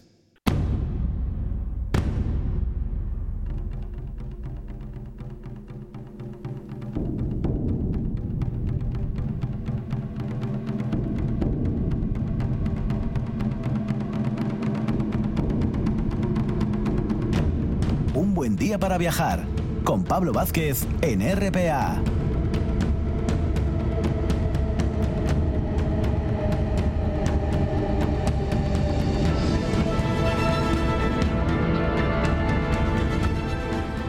Esta música tan épica vamos a viajar en esta mañana de sábado con nuestra máquina del tiempo, ya sabéis, eh, particular que tenemos aquí en un buen día para viajar, a ese gran acontecimiento en 1588 esa, vamos a casi decir, desmitificación que vamos a hacer de la llamada Armada Invencible. Todo esto lo vamos a tratar. Sería la Gran Armada, ¿no? De 1588. Y para hablar de esta cuestión y de todo lo que la rodeó, vamos a tener, y ya tenemos con nosotros, a la catedrática en Historia Moderna por la Complutense de Madrid, lógicamente doctora en, Historia del Arte y con muchos cargos por detrás y producción bibliográfica, Magdalena de Pazis Pi Corralis. Muy buenos días, Magdalena. Muy buenos días. Bueno, un placer ¿eh? que estés con, con, nosotros aquí en la radio de Asturias para hablar de esta, de esta cuestión que decía yo ahora sí un poco en la entrada, Madalena, tiene ese halo también alrededor, ¿no? Siempre un poco del, del mito, esto de la cuestión de la Gran Armada o de esa mal llamada Armada Invencible, ¿no? En efecto, eh, yo creo que hay que desmentir la existencia de, ese, de esa expresión armada invencible. Yo lo hago todos los días en la universidad. pues hoy la, lo hacemos aquí también contigo porque es necesario darlo, darlo a conocer. Casi la primera pregunta, Madalena, es obligatoria. ¿Quién acuñó, quién acuñó esa terminología de, de armada invencible y, y por qué? Pues siempre se atribuyó a William Cecil, que era el barón de Berly, un consejero y la mano derecha de la reina Isabel I, eh, entendido como burla o frase irónica hacia los españoles en una carta que escribió en septiembre de 1588. Pero no es cierto. La verdad es que quien usó esa expresión por primera vez, eh, aprovechando una inocente frase inglesa, fue un señor llamado Petruccio Ubaldini, un calígrafo y un iluminador toscano al servicio de la reina inglesa, que incorporó a una carta que escribió Cecil pues frases y sentencias de su propia cosecha, hablando de invencible, hablando de que había desventuras de la Armada Española que solían calificar como invencibles, y él reinterpretó una expresión para moldarla a su manera y de alguna manera potenciar y ridiculizar lo acontecido en el, uso de esa denominación. De esa cuestión. Eh, ahí ya tenemos un poco la explicación de dónde viene la, terminología, vamos a decir, casi errónea, ¿no? que hoy desmitificamos. ¿Y qué antecedentes, metiéndonos y sumergiéndonos un poquitín más en, la cuestión histórica, Madalena, qué a, precisamente a nivel histórico hubo para la creación de, de esta gran armada de, de 1588? Eh, yo misma publicó, publiqué en el año 83 un libro que titulé La otra invencible, porque en el Archivo General de Simancas de Valladolid había encontrado la organización de una armada muy potente, 150 barcos, 12.000 eh, hombres, que en un principio estaba destinada a ayudar a las fuerzas españolas en los Países Bajos que luchaban contra los rebeldes del norte que se habían sublevado y que al parecer y con secreto y, disimulación iba dirigida a Inglaterra y su comandante era entonces un genial marino de Felipe II, Pedro Menéndez de, de Avilés, uh -huh. y sin embargo esa armada pues se frustró porque él murió de, de tifus en septiembre de 1574 cuando ya estaba todo preparado para, para salir. Sí, sí. Sí. Ahí teníamos a un asturiano bien protagonista sí, que ya sí. hemos tratado aquí precisamente. Eh, ah, Madalena, eh, ¿cómo fue la, la relación entre dos de, aunque ahora nos metamos en otras cuestiones también de protagonistas, ¿no? Pero ¿cómo fue la, la, relación que hubo entre dos de las cabezas más importantes en aquel momento? Isabel por un lado y Felipe II por el otro, ¿no? Eran dos soberanos muy diferentes, porque Felipe representaba la, defensa de la catolicidad y, en cambio Isabel era la defensora del anglicanismo a ultranza siguiendo los designios de su padre, Enrique VIII.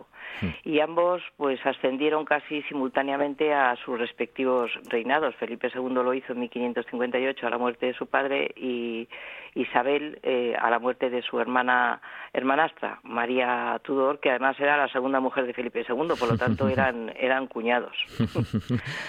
Eh, ¿Se llevaban bien? ¿Cómo, ¿Cómo se fueron llevando? ¿La relación empezó bien y luego acabó mal? ¿Cómo fue? ¿Hubo altibajos? Efectivamente, en, en, un, en un principio Felipe quería conservar la amistad inglesa porque el verdadero enemigo de la monarquía hispánica de entonces era, era Francia.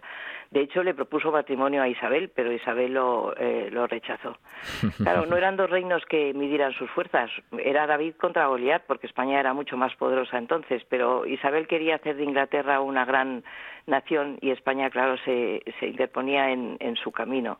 Eh, yo creo que, que, pasaron de la amistad a la animación, de ser amigos a ser adversarios y luego acérrimos eh, enemigos. en definitiva, yo creo que de la amistad a la desconfianza, del apoyo mutuo a la rivalidad y al enfrentamiento, porque había de, en juego demasiadas eh, cosas que afectaban a cuestiones políticas y desde luego religiosas. Oye, en, en, Inglaterra estaba muy marcado eso de la hispanofobia y en España la anglofobia. Estaba muy remarcado, sí, ¿no? sí, sí, sí. La publicística, los medios de comunicación de entonces, pues jugaron un papel en la difusión del, desprestigio, del honor y de, de la gloria de aquellos reinos que se iban eh, se iban a, enfrentar, porque, por ejemplo, Isabel era eh, llamada por los españoles la Jezabel del Norte, una mujer sangrienta, atormentada de su propia conciencia, decían, aborrecida pero los ingleses tampoco tenían mejor opinión de España. ¿eh?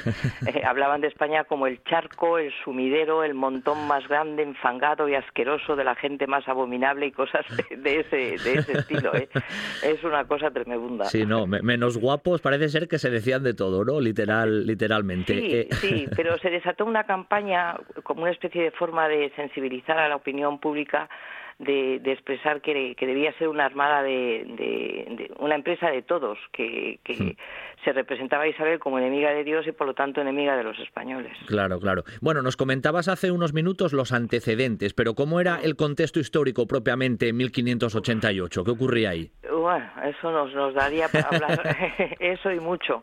Pero vamos, eh, básicamente es que hay una serie de acontecimientos previos que, afectan a, la necesidad de preparar una, una armada en ese, en ese año, porque desde los, años 60 eh, ya los corsarios ingleses, y digo corsarios y no piratas porque tenían la patente de corso, es decir, el permiso de su reina para, atacar las posesiones españolas en, en, América, eh, y después porque eh, las relaciones se habían ido enturbiando por eh, bueno por eh, de vez en cuando pues rompiendo el monopolio español en América habían atacado San Juan de Ulúa y, Portobelo.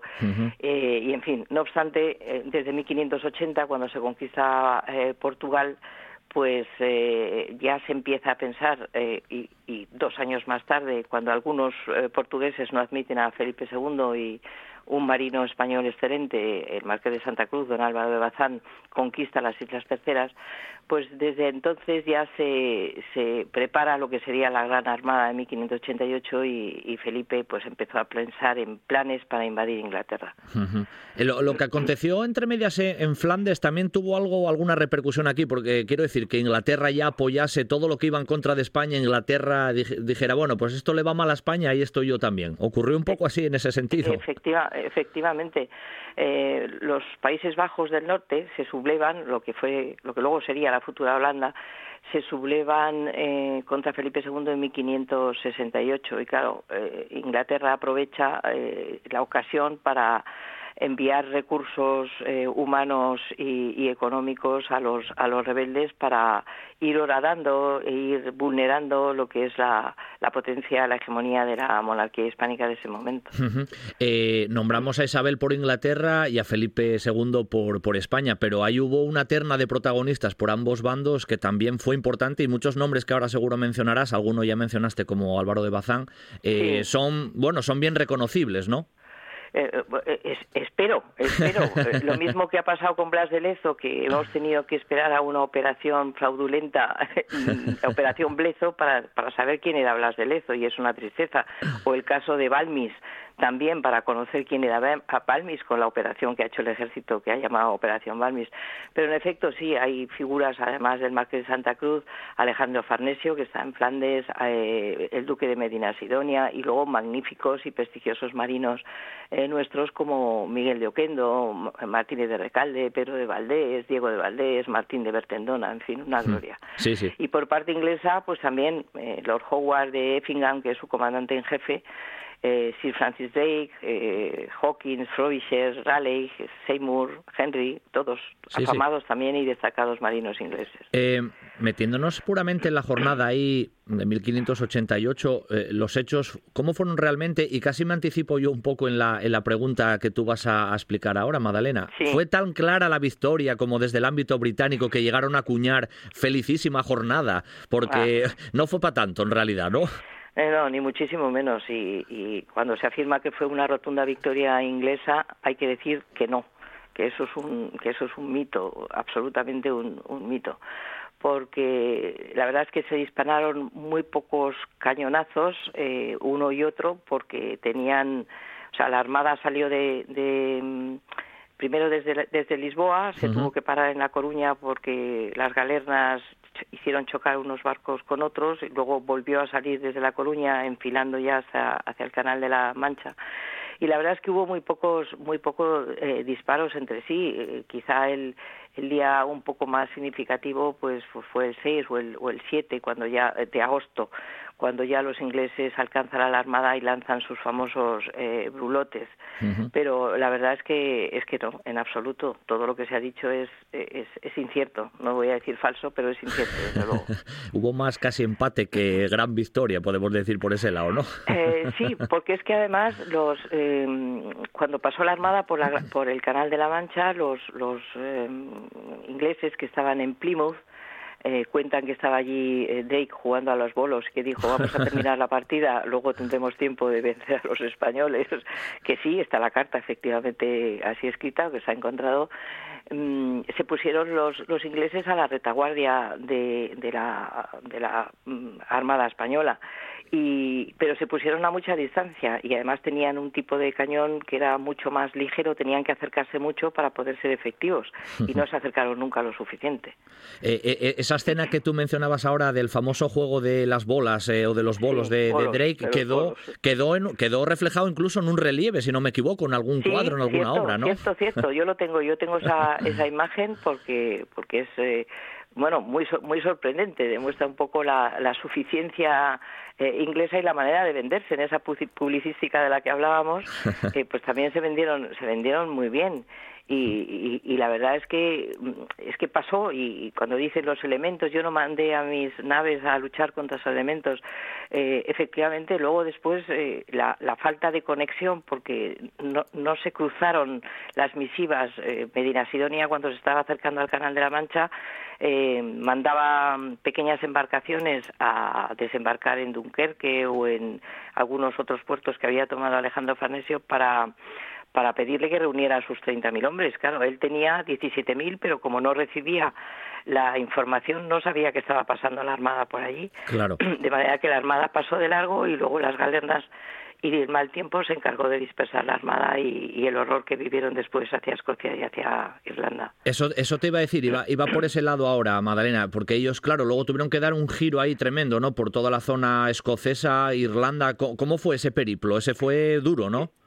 Espantoso, o sea, e, espantoso, porque muchos, eh, o sea, hicieron ese recorrido, naufragaron en, en Escocia, los que pudieron desembarcar eh, regresaron a España, pero especialmente en Irlanda, que fue objeto de tráfico, de trágico y cruel destino. Los irlandeses alertaban a los ingleses y estos masacraban a los a los españoles. Fue horrible.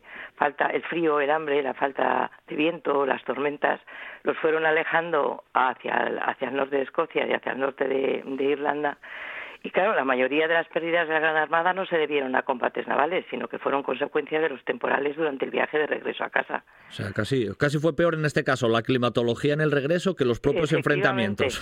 Eh, exacto, exacto. Y además hay que decirlo así, porque si no sería falsear la historia, que tantas veces se hace hoy en día y que la leyenda negra pues contribuye negativamente a contar la historia de España tal y como fue. Pero sin apasionamientos, o sea, las cosas hay que contarlas como sucedieron, con la objetividad de los acontecimientos, pero no con la, visión sesgada que dan nuestros enemigos. Oye, salían de Lisboa, pasaron por Coruña, a la de ir, a la de volver, ¿a dónde llegaron? A Santander, a Laredo, a los puertos, eh, puertos ¿eh? Eh, próximos, sí, sí, Allí, allí llegaron, allí murió Recalde, por ejemplo, hmm. enfermo y solicitando al rey pues que, tuviera en cuenta todo lo que había ocurrido. Y luego también la historia se ha encargado de, manifestar eh, su desacuerdo y su desprecio hacia Medina Sidonia, que fue un hombre al que Felipe II nombró porque era grande de España y porque pensaba que su autoridad se iba a imponer al resto de los oficiales, de los marinos que había allí en sustitución de quien iba a ser el líder, que había muerto dos meses antes de la, de la salida. Pero claro, Medina Sidonia iba eh, sin conocimiento de actividades marítimas ni nada de eso, porque no era marino, era un hombre de tierra. Mm, eh, su objetivo era cumplir las, eh, directrices y las, las cuestiones que le había planteado el rey y de hecho los, los marinos le decían, no, hay que hacer esto, hay que esperar al farnesio, no hay que pasar de largo, pero él cumplía estrictamente las normas. Lo que le mandaban. Así que hay que exonerarlo también. Sí, sí. Te, iba a decir, mm, en relación con esa cuestión que tú ahora mencionabas, que te lo, te lo iba a formular, que, bueno, la muerte en este caso, apenas un par de meses antes de, de Álvaro de Bazán, en ese sentido fue, hombre, un golpe duro en el aspecto, vamos a decir así, de organizativo, porque Bazán tenía una gran experiencia por detrás tenía una gran experiencia, había sido un hombre que, había formado parte de la conquista de Portugal, que había eh, logrado ser victorioso de esas dos eh, victorias consecutivas en la lucha de, esos rebeldes lusos que no querían que Felipe II fuera rey de Portugal en, la, isla tercera, en el archipiélago de las Azores. Y claro, su muerte descabezó la armada por completo y, por eso Felipe II tuvo que recurrir a Medina Sidonia. Eh, y a posteriori de los hechos, cuando ya regresan a Santander, ¿qué, ocurrió, Magdalena? Porque se habla también, hubo una reconstrucción de la Armada, ¿cómo fue esa cuestión, el, el post, vamos a decir así, jornada de 1588? Pues eh, eh, la verdad es que hubo muchos barcos maltrechos, la arqueología submarina nos ha dado mucha pista y eso es lo que ha demostrado que no se lanzaron porque hay cañones intactos con sus está todo perfectamente, o sea que no se pudieron cruzar esos disparos de los que hablan los ingleses tanto y que por eso afirman que fue una una victoria pero, pero también se dice que, que, quedó destrozado y que el poder naval hispánico poco más o menos que se pulverizó y se deshizo. No, no es cierto en absoluto, porque luego hubo una contraarmada inglesa justo al año siguiente, 1589, que fue un fracaso y España se rehizo muy rápidamente porque se pudo aprovechar gran parte de lo que de lo que llegó, que llegó eh, pues un casi un tercio de la armada, o sea que no fueron tantas las pérdidas. Sí en hombres y desde luego en, en, en lo que vivieron en esa tragedia del norte de, Europa. Evidentemente. Eh, casi como última pregunta, Madalena, después de desmitificar ¿no? esa cuestión de, la Armada Invencible y denominándola la Gran Armada, eh, desde la historiografía, todavía hoy británica, a día de hoy, se plantea mm, esa cuestión, vamos, esto del revisionismo que se lleva ahora tanto. Quiero decirte, ¿todavía se plantea que aquello fue una gran victoria o ya desde los historiadores británicos también se va o se busca un poco la mayor objetividad en este aspecto? Pues eh, afortunadamente en 1981 se puso en marcha un, un proyecto que se llamó Proyecto Gran Armada, en donde participamos profesores universitarios y también marinos, y durante unos años, hasta el 88, eh, se empezó a cambiar la historia por parte española, ¿no? Es decir, eh, se habló de Gran Armada, armada intentando un poco decir que, que se acababa lo de la expresión eh, Armada Invencible, aunque está demasiado hmm. inmersa en lo que es la, mentalidad popular, por, por desgracia. Y eso pues fue un horror. Pero luego, hispanistas, de la talla de, de mm, eh, Jeffrey Parker o de Colin Martin eh, están afirmando que no fue una victoria inglesa. que no lo fue. O sea que tenemos en ese sentido eh, una visión más objetiva eh, y también desmitificando un poco el hecho de que de que Inglaterra salió victoriosa de todo aquello. Correcto, pues esa es casi la conclusión con la, con la que nos quedamos, Magdalena, que además te doy las gracias ¿no? por, por acompañarnos esta, esta mañana aquí en Un Buen Día para Viajar y traernos precisamente la cuestión histórica, ¿no? propiamente de, ese, de esa, bueno, casi de, podemos decir también, gran viaje eh, de la Gran Armada de 1588. Así que, Magdalena, te mando un abrazo muy fuerte y te doy las gracias, ¿vale? Hasta la próxima. Muchísimas gracias, Pablo. Ha sido un verdadero placer colaborar con vosotros. Si piensas en chocolate, piensa en Argüelles. El chocolate nuestra pasión. Nuestro secreto, la selección de los mejores cacaos del mundo. Descubre todas nuestras variedades y sumérgete con cada bocado en un mundo de sabores, de recuerdos, de sueños. Desde 1912, el chocolate artesano está en Gijón. Piensa en chocolate. Piensa en Argüelles. Estás escuchando, escuchando RPA, RPA, la radio autonómica de Asturias. La nuestra.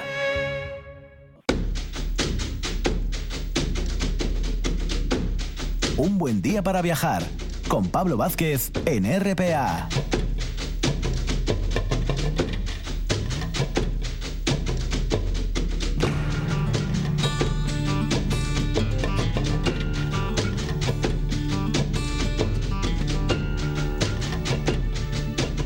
Y para cerrar esta mañana de sábado vamos a cargarnos la mochila a cuestas y nos vamos a hacer una ruta de esas de senderismo de montaña que hacemos habitualmente, ya sabéis, en un buen día para viajar. Y la vamos a hacer con un amigo del programa ya se ha pasado por aquí en más de una ocasión, aunque ahora es verdad que hace bueno, unas cuantas semanas, diría yo meses, que no lo hace, pero bueno, de vez en cuando se pasa por los micros de un buen día para viajar. Él es Javi Pedrosa, Javier Pedrosa, Ahí está con Geoface, con Iboru y bueno, lo dicho, amigo de un buen día para viajar. Muy buenos días, Javi.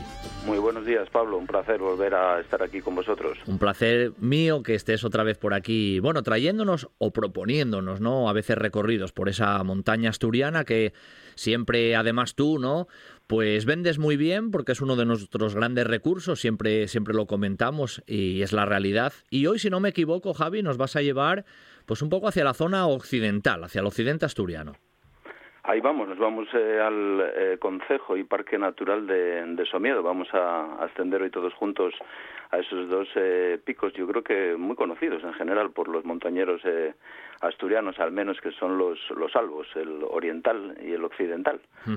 Hombre, Somiedo es otro de esos puntos, ¿no? De, vamos, de referencia de la, de la naturaleza asturiana y de vez en cuando nos gusta siempre viajar, bueno, en este caso contigo, por esa zona de, de Somiedo, por esa, ese parque natural tan, tan destacado, ¿no?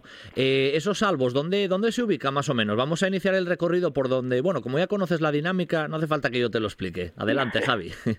Pues mira, los, los dos picos albos, eh, depende a qué nos queremos eh, referir, podemos decir que están pues en la zona eh, sur oriental del concejo, ¿verdad? Pero se encuentran también desde un punto de vista, este es uno de los grandes patrimonios de, de toda esta zona, el, el, geológico, desde un punto de vista geológico se encuentran prácticamente en el corazón, en el centro de lo que llaman el sinclinal de, de Saliencia dejan hacia el norte pues zonas tan tan conocidas por ejemplo como es eh, la Vega Cerveriz o la Vega Camayor y, y, al sur ya prácticamente estamos hablando de esas esas alineaciones de cumbres que, que son el perímetro del parque natural y que son el límite administrativo que nos separa de, de, León. Entre otras cosas hay que destacar también en este punto precisamente es donde nace el, el río Sil. Estamos mm. en, en, una zona muy interesante del, muy muy, del parque natural. muy estratégica ¿no? Además, bueno, el SIL es otro de esos, bueno, cuenca hidrográfica importante en la zona y siempre, siempre atractiva también. ¿Dónde dejamos o dónde podemos dejar, bueno, virtualmente, ya lo sabes, el coche para iniciar ahí el recorrido que hoy nos propones? Pues eh, lo mejor eh, sin duda es dejarlo en el alto de la, de la Farrapona. Ahí tenemos un, aparcamiento, eh, creo que además están planteándose el ampliarlo.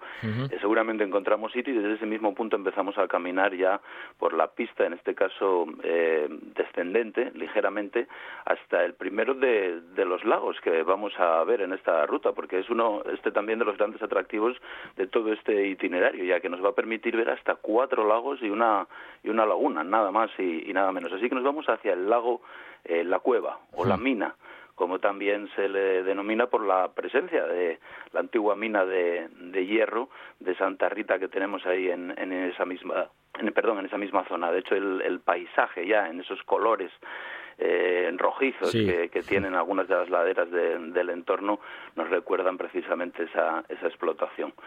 Ahí hay que subir a partir de ahí del lago La Cueva tenemos eh, todavía por la pista un ascenso, hay un corto zigzag que nos va a permitir pues eh, alcanzar precisamente ese punto desde el que vamos a observar eh, parte del segundo lago, el lago Cerveris y ya la preciosa Vega Cerveris. Ahí estamos, viendo, bueno, disfrutando precisamente de, los míticos lagos de, de Somiedo, al fin y al cabo, Javi. Pues mira, Pablo, en Somiedo hay eh, quizás eh, esto no tan conocido, más eh, lagos y, sobre todo lagunas de menor tamaño, por lo tanto, estas, estos humedales, pero en todo caso eh, podríamos decir que, que, abundantes en Somiedo. Lo que sí que es cierto es que eh, tanto este lago La Cueva como el lago que mencionábamos, Cerveriz, como el que también vamos a poder ver si caminamos un poquito ahora hacia el este, si no lo haremos desde arriba, desde la cumbre, el lago, el lago Calabazosa, eh, son monumento natural entre mm. otras cosas, ¿no? Está protegida toda esta zona también eh, por la Unión Europea, son forman parte de la red Natura 2000, parte de lo que ya sabemos del Parque Natural y Reserva de la Biosfera de, de Somiedo. Es un punto de, interés geológico, así dicho por el Instituto Geológico Minero. Así que eh, lagos hay varios, pero estos seguramente los más conocidos y más eh, y más importantes. Sin duda, sin duda. Y bueno, claro, desde ese punto más o menos que estábamos ahí avistando el Cerveiris, más o menos el lago, ¿por dónde Ahí es fácil porque ya tenemos que dejar siempre el lago a nuestra izquierda, hacia el sur diríamos, y hay una referencia muy buena porque en toda esa, todos esos pastizales hay un solo edificio, hay una cabaña pegada ahí un poquito a la, a la roca. A la altura de esa cabaña ya tenemos que ir decididamente hacia el sur, tenemos que empezar a, a subir por eh, algunos pedreros, cortar ahí algunas crestas de, de caliza en dirección a una zona, fíjate Pablo, esta también quisiera destacarla porque es poco conocida y sin embargo es una, es una maravilla, ¿no? lo que llamamos los pozos de promedio. ¿Mm? Hay que ir, de alguna manera se puede decir, hacia, hacia el lago del valle, hacia el, hacia el, collado que nos separa de ese también espectacular valle que es el, valle del lago.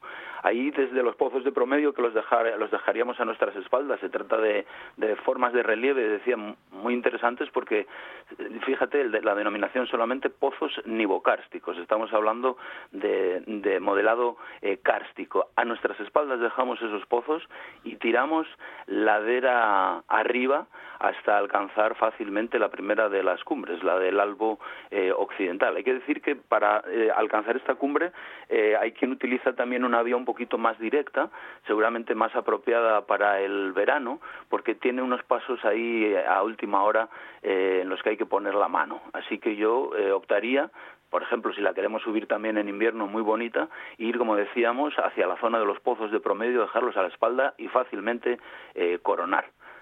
O sea que hay que gatear un poquitín, ¿no? En este caso, hay que andar con, con cierto ojo en la cima, ¿no? Pues eh, si vamos por esa ruta más, más directa, eh, la que se ve desde la Vega Cerveris, la que da al, al norte, decíamos, eh, ahí sí, ahí hay que poner un poquito, tampoco gran dificultad, ¿eh? pero bueno, ya hay un, un, desnivel importante, ya siendo prudentes, ¿verdad? Casi mejor sería, al menos decía en invierno, ir por el otro lado. Oye, Javi, ahí en el, en el occidental, en el albo occidental, ya estamos por encima de los 2.000 metros, ¿no? Pues fíjate, los dos eh, tienen unas eh, cotas eh, similares. Este son 2.075, creo recordar, y el oriental 2.103 podría ser. Sí, sí, o sea que están un pelín ahí ya por, por encima de los 2.000. Oye, y desde el albo occidental, que tú siempre lo haces muy bien, ¿qué tenemos ahí a la vista más o menos virtualmente?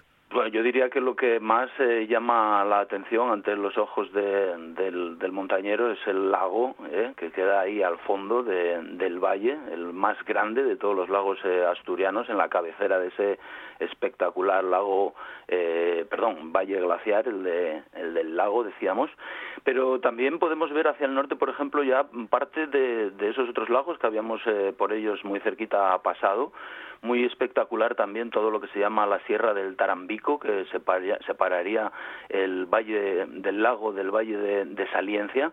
A nuestras espaldas, eh, muy bonita toda esa zona, tenemos las Duernas, por ejemplo, toda una, toda una zona en que en un pasado pues no, no tan tan tan lejano estuvieron los hielos más importantes de Somiedo allí alojados.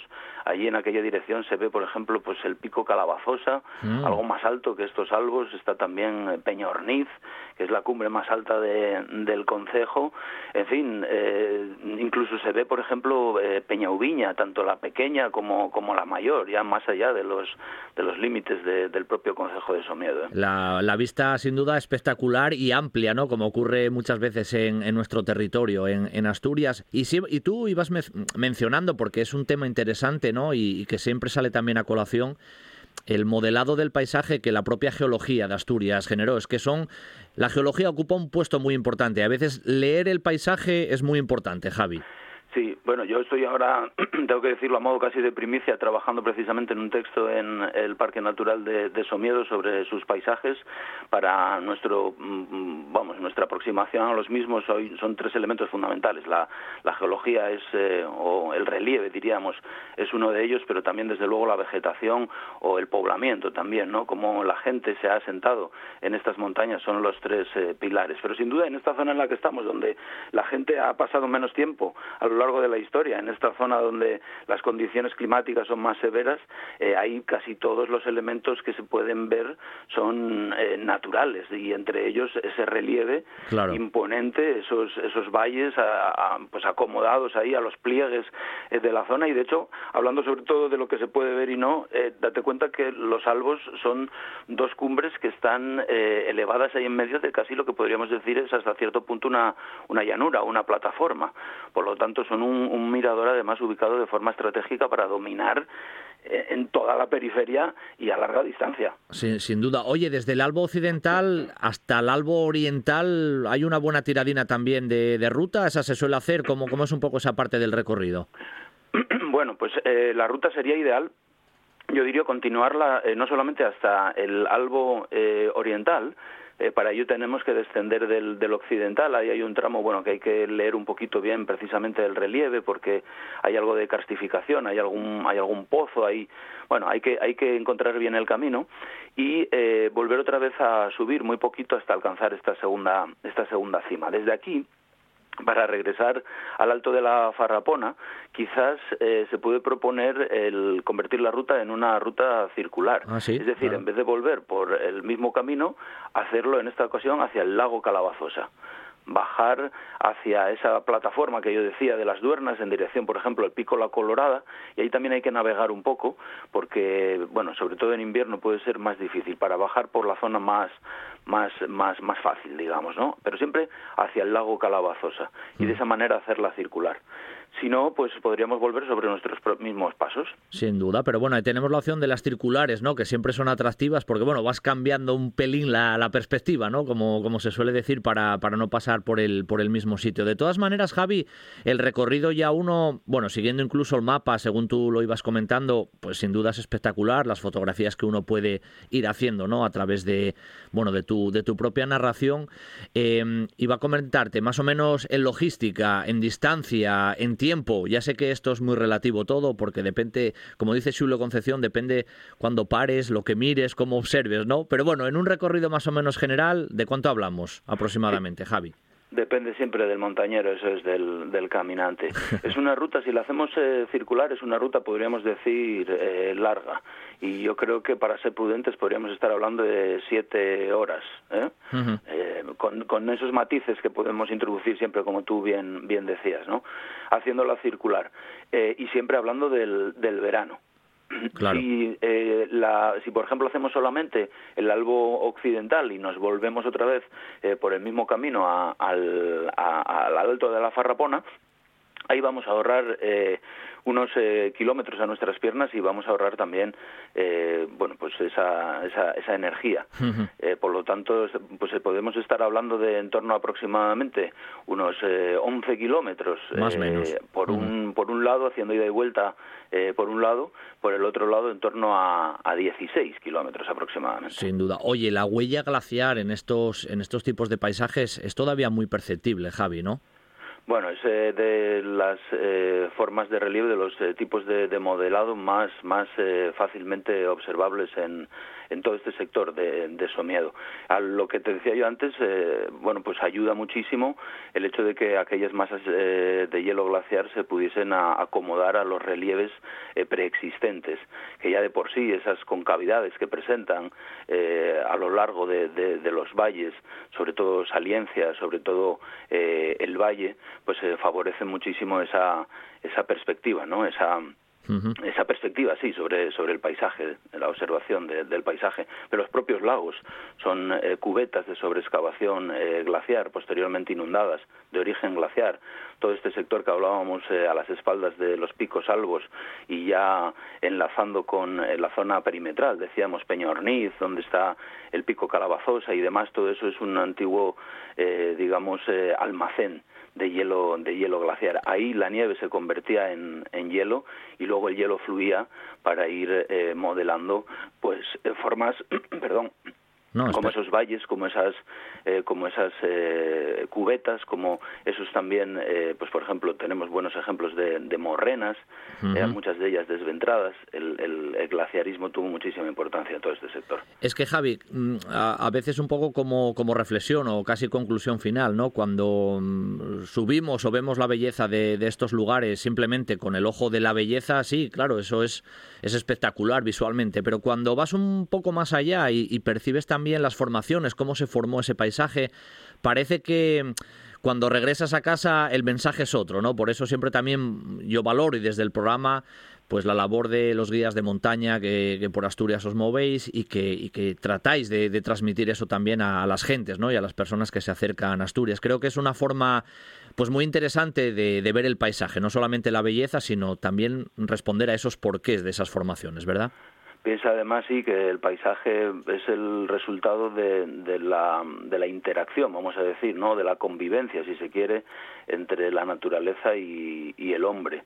El, paisaje eh, lo que presenta son innumerables huellas de diferentes eh, tipos eh, vinculadas a diferentes procesos históricos, algunos muy muy antiguos como pueda ser la tectónica en eh, la zona, pero otros eh, mucho más recientes como es la aplicación de la política agraria eh, comunitaria, por ejemplo. Lo que quiero decir es que el paisaje es un, es un acumulador histórico, Pablo, y porque es un acumulador histórico recibe eh, o merece recibir el reconocimiento de, de, patrimonio.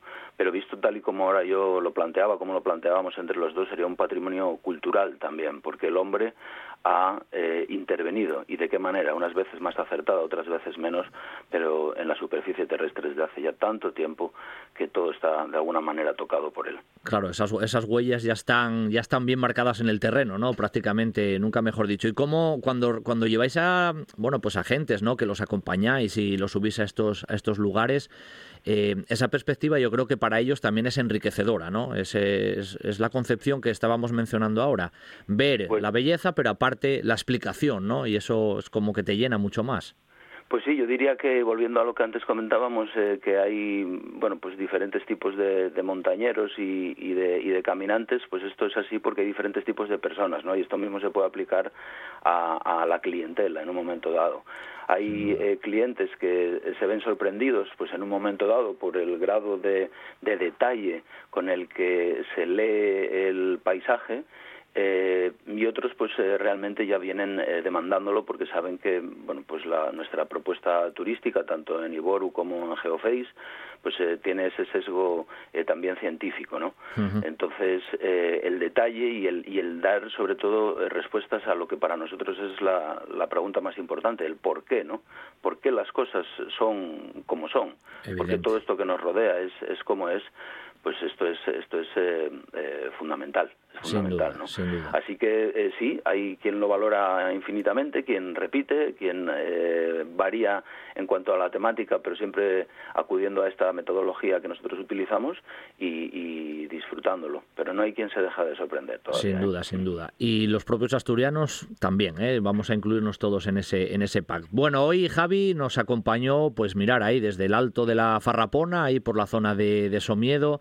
casi bordeando esa zona de, del lago, la, la, cueva, el propio lago Cerveriz, para subir a esos albos, ¿no? Al albo occidental y al oriental, incluso avistando el lago del Valle y casi en recorrido circular regresar de nuevo a, a la Farrapona. Así que recorrido espectacular en Somiedo, en el Parque Natural, que Javi Pedrosa de Geoface de Iboru nos ha traído una vez más y que se lo agradezco. Javi, como siempre, un placer contar contigo y hasta el próximo.